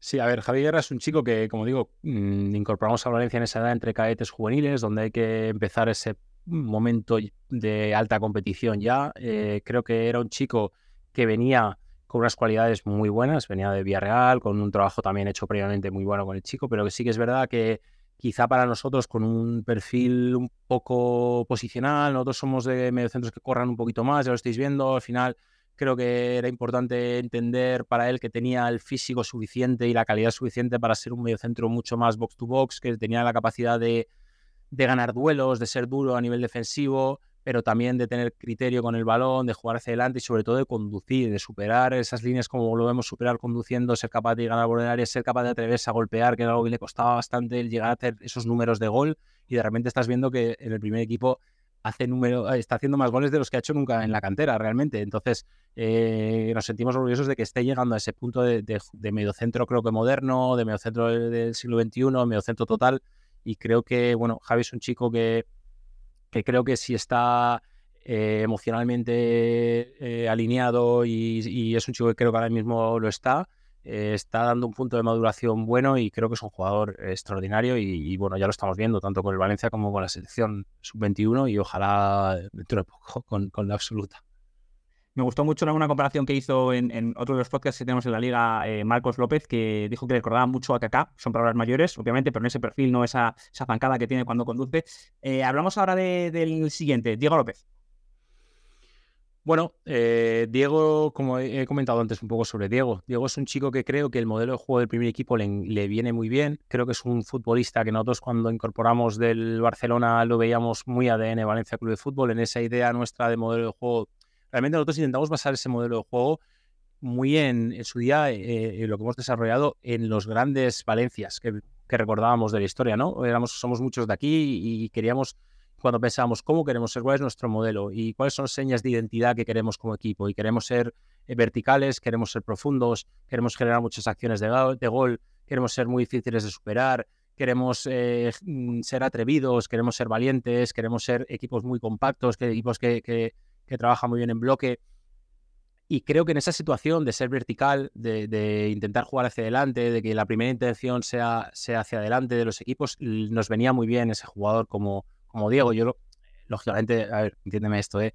David Villa son, son palabras mayores, ¿no? Pero ese perfil de jugador de atacante con mucha movilidad, que entra muy bien desde fuera para adentro, el Piojo López, exacto, que puede caer por fuera porque cuando supera da con velocidad a la espalda es peligrosísimo y que luego realmente es un chico que define muy bien, que tiene gol, que es un chico que realmente toda su carrera del Barça en el Madrid anteriormente, cuando ha tenido siempre números goleadores, muy altos y cuando lo veíamos siguiendo hace muchos años y siempre había sido un goleador donde había estado. Entonces es un chico que realmente encima resuelve muy bien dentro del área, con lo cual creo que ese modelo además, ese modelo de juego de baraja le, está viniendo muy bien y creo que está creciendo barbaridades. Fran Pérez. Fran Pérez eh, siempre ha sido un jugador eh, que quizá parecía un poco anárquico en, en sus conducciones, en irse creo que también es un prototipo muy Valencia Club de Fútbol, un jugador de banda a pierna natural, eh, pegadito a la línea, de esos extremos que parece que ya cuesta mucho encontrar. A todos nos cuesta muchísimo encontrar hoy en día esos extremos a pierna natural, que juegan pegaditos a la línea, que reciben y esa primera intención ya es hacia adelante, te encaro. Y además me gusta. Es, jugadores que disfrutan del regate, que disfrutan de encararte, de no sabes si se va a ir para adentro o para afuera. Creo que tiene una buena capacidad de centro en carrera, que es importante para, para, para los extremos. Creo que tenía quizá, por también comentar alguna cosa, que creo que tenía esa carencia en las categorías inferiores de parecía que no acababa de tener el gol, cuando ya tenía que en lugar de irse hacia afuera y buscar un centro, buscar hacia adentro y, definir, parece que le faltaba un poco.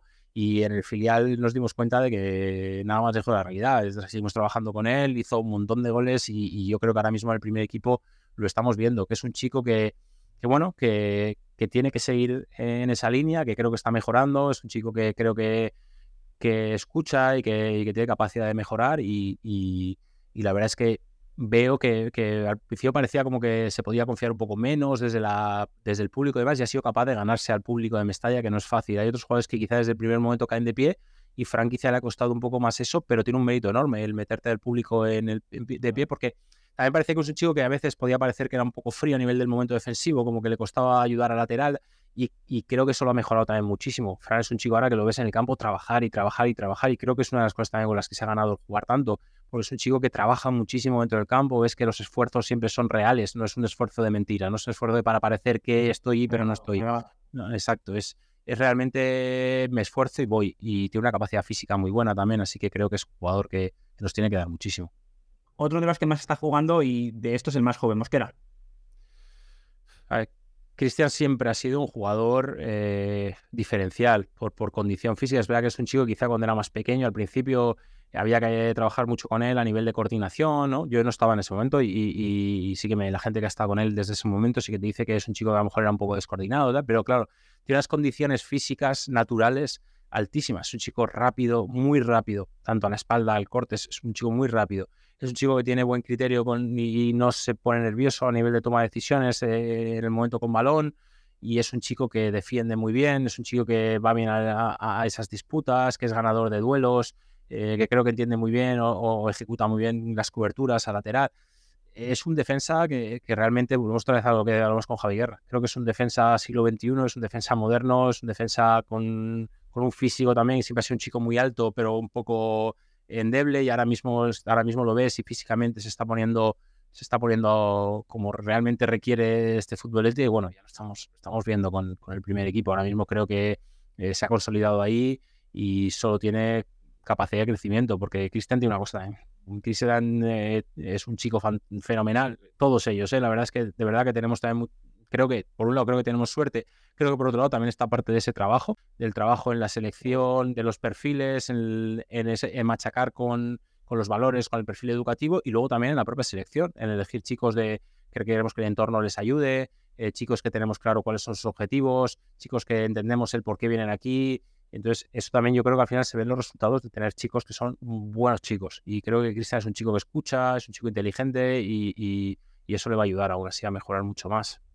Casualidades, además, que muy poquitas. No, casualidades pocas. Se llama porque, claro, te preguntas por futbolistas, pero eh, lógicamente, desde mi punto, eh, ni, aunque quisiera, es muy difícil decir algo negativo de, los chicos, porque al final se les tiene mucho cariño y, y bueno, pues cada uno con sus puntos de mejora o, algunas cosas se pueden matizar, como estamos diciendo, de que está mejorando ciertas situaciones o que, que tendría que seguir mejorándolas pero creo que son chicos que ahí lo están. Lo digo para matizar también, que parece que no, no, pero todo es bueno, ¿no? Pero... No, te digo, pero además, Luis, creo que estos jugadores han sido los que más han jugado, que quizá los perfiles son algo más conocidos. Vamos a empezar ahora con los que menos minutos han disputado, que igual sí que nos puedes avanzar un poquito lo que, lo que se espera de ellos. Por ejemplo, a ver, este te voy a decir, yo creo que se ha visto bastante más. Jesús Vázquez.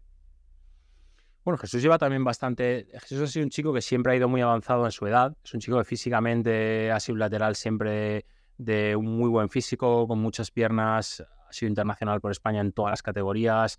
Eh, es un chico con el que desde pequeño hemos trabajado bastante en ese momento sin valor, pues un chico que es su poderío físico creo que le ayudaba a incorporarse muy bien al ataque, a, ser, a superar en carrera, en tener un dominio físico en los... Pero sí que es verdad que tal como la situación física se va igualando, hay que seguir haciendo ese trabajo de fortalecer la faceta defensiva. Creo que la está mejorando. Creo que no ha tenido suerte este año con la situación de esta situación médica, lesión que tuvo y, bueno, pero yo creo que estos últimos partidos va recuperando su mejor nivel. Creo que es un chico con un potencial altísimo. Creo que tiene una competencia de adelante, que es José Luis Gallá, que es, nuestro capitán y que es el referente del equipo y que no es fácil vivir a la sombra de Gallá. Pero creo que la, lo fácil quizá hubiese sido hace ya tiempo decir, eh, aquí está Gallá, ha renovado y yo aquí no hago nada. Eh, y decir, no, no, yo sí, yo el Valencia lo tengo en el corazón, es un chico valencianista y, quiere estar aquí, quiere triunfar en el Valencia. Creo que ha entendido que esa situación de competición con un todo un, un José Luis Gallá eh, le ayuda a ser mejor cada día, porque entrenas con una persona que te va a hacer mejor, una persona que te va a ayudar, una persona que solo desde la observación, desde el trabajo, vas a poder seguir mejorando. Y creo que, ¿verdad? Jesús, ¿sabes lo que pasa? Que parece que lleva ya, todo fue muy rápido y parece que lleva ya mucho tiempo en la élite, pero es un chico 2003. Es decir, en muchísimas categorías, es decir, el año pasado eh, debuta Diego, por ejemplo, y, o, Alberto, y son 2001, 2002. Y, y Jesús es un chico que ya lleva tiempo en la élite siendo muy joven, porque esa situación física veías que ayudaba a poder ir a pasos mucho más acelerados. Entonces eh, llegó al filial muy jovencito, jugó muchos partidos en filial muy pronto y eso lógicamente ha ido dando pasos avanzados y creo que ahora está en un momento de madurez. Yo lo veo muy maduro actualmente, lo veo que está madurando, veo que, va yendo en el camino correcto y, bueno, pues, eh, creo que tenemos ahí un digno sucesor de, de, de Gaya. Jarek que va entrando cada vez más en el equipo. Bueno, Yarek, quien sigue el fútbol también base a nivel de categorías inferiores, también no le voy a descubrir nada. Al final es un chico que lleva yendo a la selección española también un montón de años, donde también en la propia selección española siempre ha ido avanzado a su edad. Es en 2005, año pasado iba con los 2004. Eh, es un chico que eh, en la situación quizá puramente física es parecido a lo que hablábamos de Cristian Mosquera. Creo que es un chico súper dotado en, esas, en, esas, condiciones. Eh, Yarek tiene un, trato con el balón exquisito. Es decir, ya que en el momento ofensivo, en el momento con balón, siendo de defensa central, tiene un pie que, que, podría jugar en muchas otras posiciones dentro de que creemos que su fortaleza es esa. Eh, tuvo momentos incluso en fútbol base donde estuvo de lateral, donde parecía que tenía pie, tenía velocidad, esos chicos así altos, buscando también ese perfil de lateral más moderno, que son, que son laterales con más envergadura pero luego pues te das cuenta de que su posición eh, principal tiene que ser esa, la de, la, de, la de central, porque es un jugador que ya lo estáis viendo, pues lógicamente tiene que seguir madurando, es un jugador que tiene que mejorar su composición física, que creo que cuando realmente se acabe de hacer un poquito más hombre, entiéndeme, un poquito más maduro, un poquito más fuerte. Eh, claro, es un 2005, estamos hablando que es un juvenil de tercer año, pero entonces parece que lo juzgamos con las gafas de, de la primera división porque porque en la primera división no espera a nadie y te tiran al ruedo como el otro día en la Copa del Rey, pero te ponen al ruedo con, con Celta de Vigo y, da igual. La gente, yo lo entiendo, ¿eh? que te da igual. La gente no va a estar pensando, bueno, pero es que es 2005. Sí, lo tiene que pensar, pero el aficionado quiere ver a su equipo rendir. Y si piensa que han puesto a un 2005 es porque tú piensas que ya está preparado para competir a ese nivel, entendiendo que es un chico joven, que tiene su proceso, pero entonces eh, creo que es un chico que sí, que va a mejorar, porque biológicamente es lo que va a pasar, porque va, a seguir eh, creciendo, porque aún es un semiadolescente. Eh, va a mejorar esa composición eh, corporal, afronta muy bien los duelos, es muy inteligente a nivel táctico, se coloca muy bien, es rapidísimo también, tiene ese momento con balón que tiene enamorado a, a, la selección española también por esa situación, porque encuentra el largo en corto, por dentro, por fuera, con la derecha, con la izquierda, quiero decir, es un central zurdo zurdo, pero quiero decir que también es capaz de, encontrar con derecha, lo pones en perfil diestro y es un chaval que se defiende bastante bien. Entonces, eh, tiene una capacidad, tiene unas capacidades muy altas, y entonces cuando juntas en un defensa así, con esa corpulencia, con esa altura, que juega bien el balón y que encima defiende bien, afronta bien los duelos, choca bien. Eh, entonces, bueno, es un chico que quizá en las categorías inferiores llega a un punto en el que, entiéndeme, hablando un poco mal, iba un poco sobrado en esas circunstancias de defender, de afrontar el duelo, de, ser ganador y ahora se está enfrentando con contextos que son mucho más exigentes y se tiene que adaptar. Pero es un chico además que tiene una capacidad de adaptar su nivel competitivo muy rápido. Y en cuanto la exigencia sube, él sube su, su, nivel competitivo. Y si sube más alguna exigencia, sube su nivel competitivo y está más concentrado y está más enfocado en el juego. Entonces, bueno, creo que es un chico, lógicamente, que está en proceso de, trabajo, que tiene aún eh, mucho en lo, que, en lo que mejorar, pero creo que es un proyecto de central que, que bueno, que espero que nos dé un rendimiento para muchísimos años en el primer equipo del Valencia, la verdad. Que bueno, eh, no quiero enumerar todos, todos, porque si no... Son muchos. Dejando, pero, quiero, sí, les quiero mencionar, por ejemplo, Alberto Marí, Pablo González, Hugo González, Mario Domínguez, César Tárrega, que se ha ido, ido, como has dicho, al Valladolid, pero sí que quiero acabar por lo llamativo del caso y por ser por la edad con David, con David Torbi, que es en 2007, si no me equivoco, debutó en, Copa del Rey. Eh, ¿Qué perfil tiene este chico? Bueno, David es un chico que también lleva con nosotros desde infantiles aproximadamente. Este, él sí que es valenciano, eh, su familia es nigeriana, pero él ya es nacido en Valencia. Jugaba en un club aquí local de, la zona de Valencia y, ahí lo, captamos. Eh, es un chico que siempre tenido unas capacidades físicas superlativas, se ve en el campo. Es un chico que es todo potencia, es un chico que es de todo velocidad. Es un chico que a la, a la velocidad en la que es capaz de, de ejecutar, no es, no es fácil ejecutar con tanta calidad a una velocidad tan alta. Eh, creo que es un chico que tenemos que seguir trabajando con él un poco en, la, en esa toma de decisiones, porque al final cuando tienes que ejecutar a muy alta velocidad, tienes que ser capaz de pensar muy rápido y decidir, eh, aparte de ejecutar bien, decidir cuál es la, eh, la situación más correcta pero bueno, tiene 16 años, creo que hay un margen de mejora muy alto. Eh, es un chico que es verdad que hemos adelantado un poco los procesos con él. Nosotros sé que por un lado parece que estamos adelantando los procesos. No quiero que parezca que es una situación a lo loco, por necesidad vamos corriendo para arriba. Hay una situación realmente medida. Lógicamente, a veces la necesidad sí que hace es que te tengas que arriesgar un poco más, de decir, oye, está o no está, pues vamos a probar. Y el año pasado, siendo cadete, mm, probamos en Liga Nacional y vimos que estaba preparado. Llegamos incluso a darle un par de partidos en División de Honor el año pasado siendo cadete y estuvo preparado. Eh, luego, al final, los medios de hoy en día que tenemos, los clubes de élite, te permite eh, poder realmente valorar objetivamente si está o no está preparado. Luego hay otra parte de subjetividad que es profunda y que hay que, ver si desde fuera desde la observación. Pero la realidad es que tú el año pasado siendo cadete cruzabas sus datos físicos de GPS o sus test de fuerza que hacemos en el gimnasio con los datos de la media de su posición del juvenil A y lo que eran los datos físicos estaban igual por encima de, la media del juvenil A siendo cadete.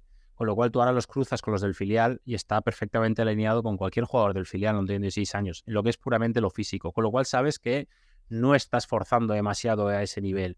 Eh, que es un chico que mm, de manera natural y por el trabajo que está haciendo, físicamente sí que está preparado. Con lo cual, ¿qué tenemos que trabajar con David? Seguir trabajando con David, pues a nivel mental, lógicamente, que entienda que los procesos a veces las cosas van rápido, pero puede haber un estancamiento de la situación y hay que saber sobreponerse a ello.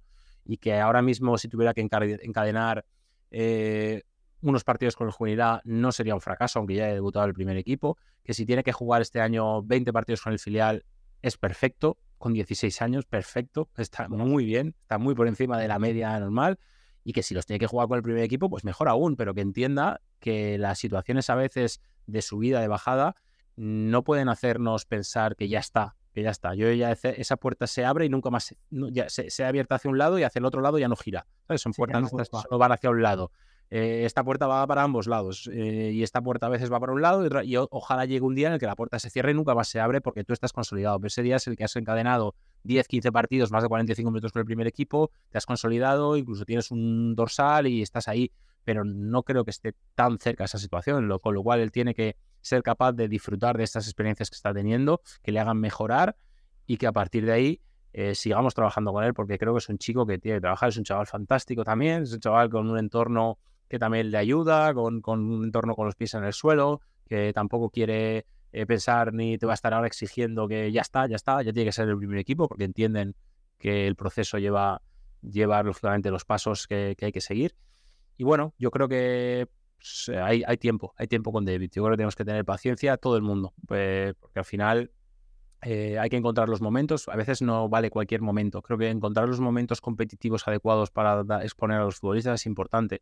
Pues, es un chico que por sus condiciones eh, físicas, técnicas, eh, por ejemplo, cuando empezaba a, empieza a participar con filial en contextos a lo mejor de resultado a favor, donde el rival está obligado a dar un pasito hacia adelante, donde encuentras espacios a la espalda, es un contexto que a él le beneficia, se siente cómodo, le gusta, con lo cual eso siempre ayuda mucho más a que tú te consolides, más que cuando te saco en un contexto en el que realmente pues no tengo espacio para, para correr, no tengo espacio para irme, entonces creo que encontrar esos momentos por otro lado, también exponerlo a momentos que no le gustan tanto, quizá, a esos momentos de los de, pues ahora no hay para correr, David, tienes que ser capaz de resolver esta situación sin correr, porque no hay espacio para correr. Tienes que ser capaz de salir de esta, de, esta zona, de llevar a otro, a, otro lado, tienes capaz de, interpretar qué pasa ahora mismo aquí, cómo resolvemos esta situación. Entonces, bueno, pues es poco a poco que le podamos, le podamos ir poniendo esos contextos competitivos que ayudan a David a crecer. Qué interesante, Luis. Me vamos, estamos ya haciendo el, es el podcast más largo de, arquitectos, pero creo que es completamente merecido porque al final, eh, bueno, en la, en la, intro del programa se habla siempre de formar personas y es el primer director de cantera. Creo que habría que, habría que explayarse mucho y, te agradezco muchísimo la profundidad de, tus explicaciones.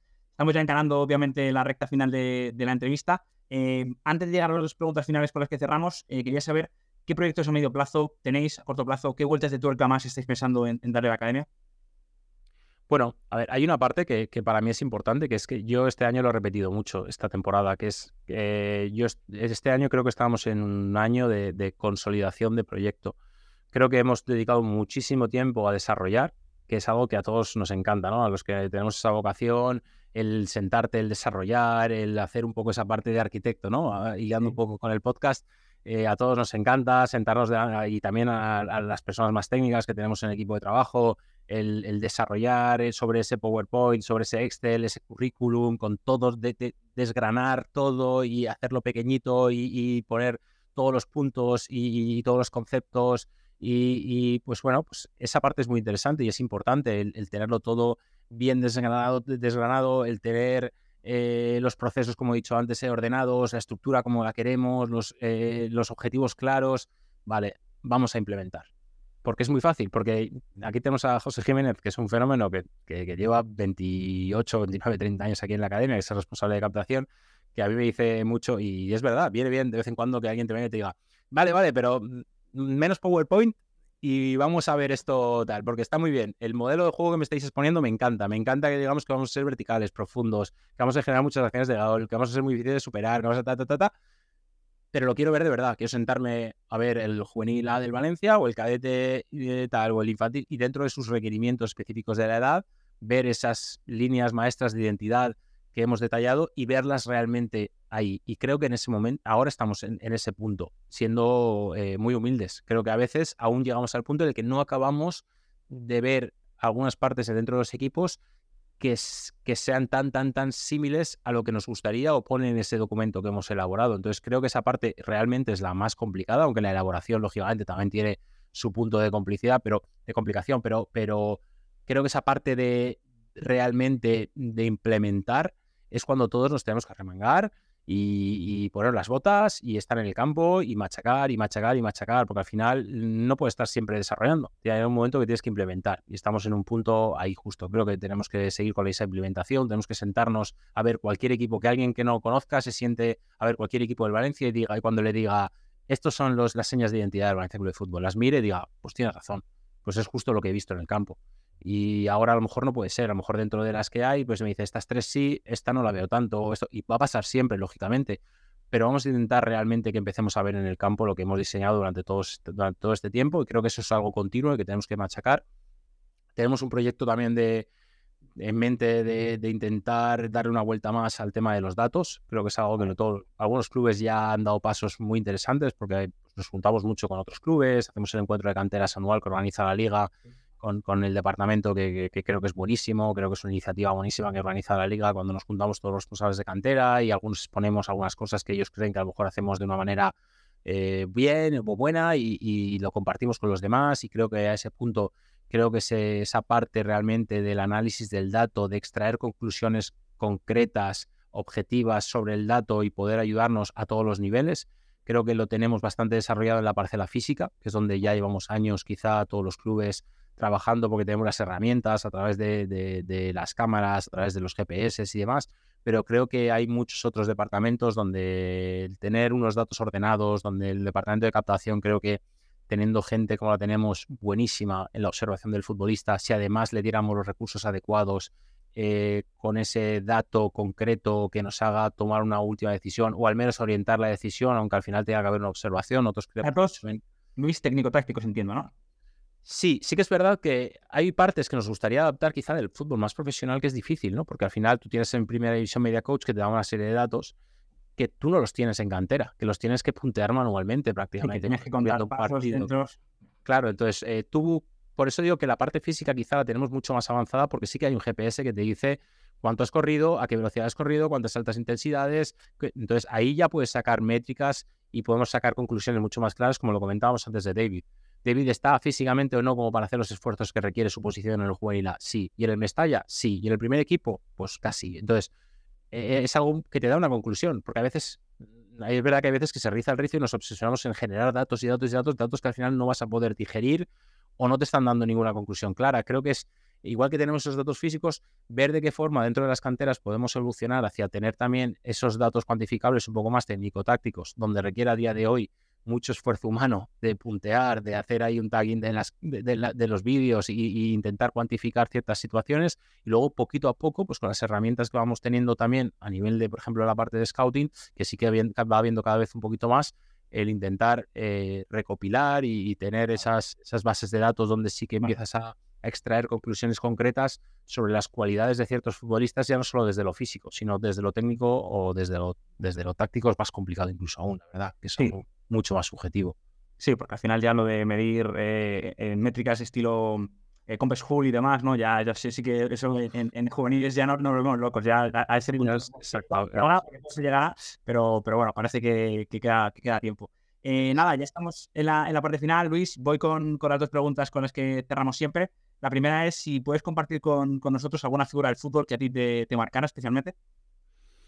A ver, si, hablamos desde esa parte de fenómeno fan, aunque la verdad es que nunca he sido una persona muy de fans, de decir soy fan de este, de este, de este jugador, de este otro, pues eh, eh, yo lo he hecho al principio, soy un portero frustrado y me encantaba mirar la portería, miraba a los porteros y, lógicamente pues desde mi composición eh, de como biotipo, pues yo, yo estaré en un metro noventa, noventa y dos, soy una, una, persona alta y siempre me he fijado en ese, y era muy alto ya de, de muy pequeño, con lo cual eh, me fijaba mucho en, Toldo, me fijaba mucho en Wandersar, me fijaba mucho en esos porteros que yo veía parecidos a lo que me gustaría a mí parecerme, que quedaba muy lejos de lo que yo podía ser, pero me encantaban esos porteros grandes de mucha envergadura, que los veía muy dominadores del área, donde que los veía que las, de esos brazos largos que parecía que llegaban a todos sitios, que no hace falta hacer esa palometa espectacular, sino que estirando un brazo eh, bloqueaban cualquier acción.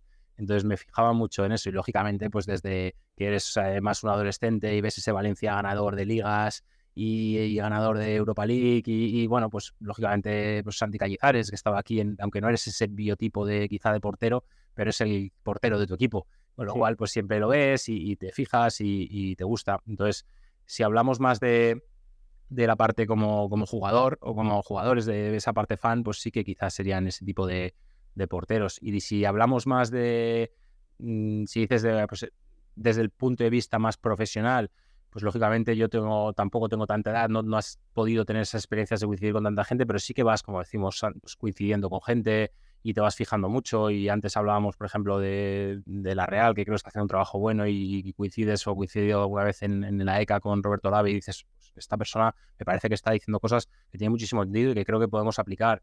Eh, he convivido estos últimos dos años, tres años con, con anteriores, con, con Marco Otero, que comentaba antes también, que es, parece un, fenómeno de la formación de, de, futbolistas y con una orientación al, al, jugador muy buena, del cual he aprendido ahora mismo está en el Marsella él también y del cual aprendí muchísimo de esto. Yo creo que ahí había una cosa que a mí me llamaba mucho la atención y era que al final al venir, en su caso, por ejemplo, desde un país como Suiza, mucho más pequeño, con mucho menos, yo lo decía mucho, mucho menos recursos eh, futbolísticos a nivel puramente de talento, pues tienes que dedicarle mucho más tiempo al trabajo individual con el futbolista, porque ya que no tienes, aquí al final hablábamos mucho de eso, dices que aquí en España, claro, hay tantos futbolistas buenos que a lo mejor no te tomas el tiempo de verdad de mejorarlos. En cuanto uno tiene dos carencias, fuera que viene otro, que hay otro muy bueno en el equipo de aquí de al lado y el decir, no, no, es que tenemos que trabajar de verdad, de manera profunda sobre el futbolista y tenemos que dedicar el tiempo a todos los niveles y intentar entender su problemática en lo psicológico, en lo físico, en lo técnico, en lo táctico, en todos los ámbitos y, focalizarnos mucho con esa visión quizá europea de,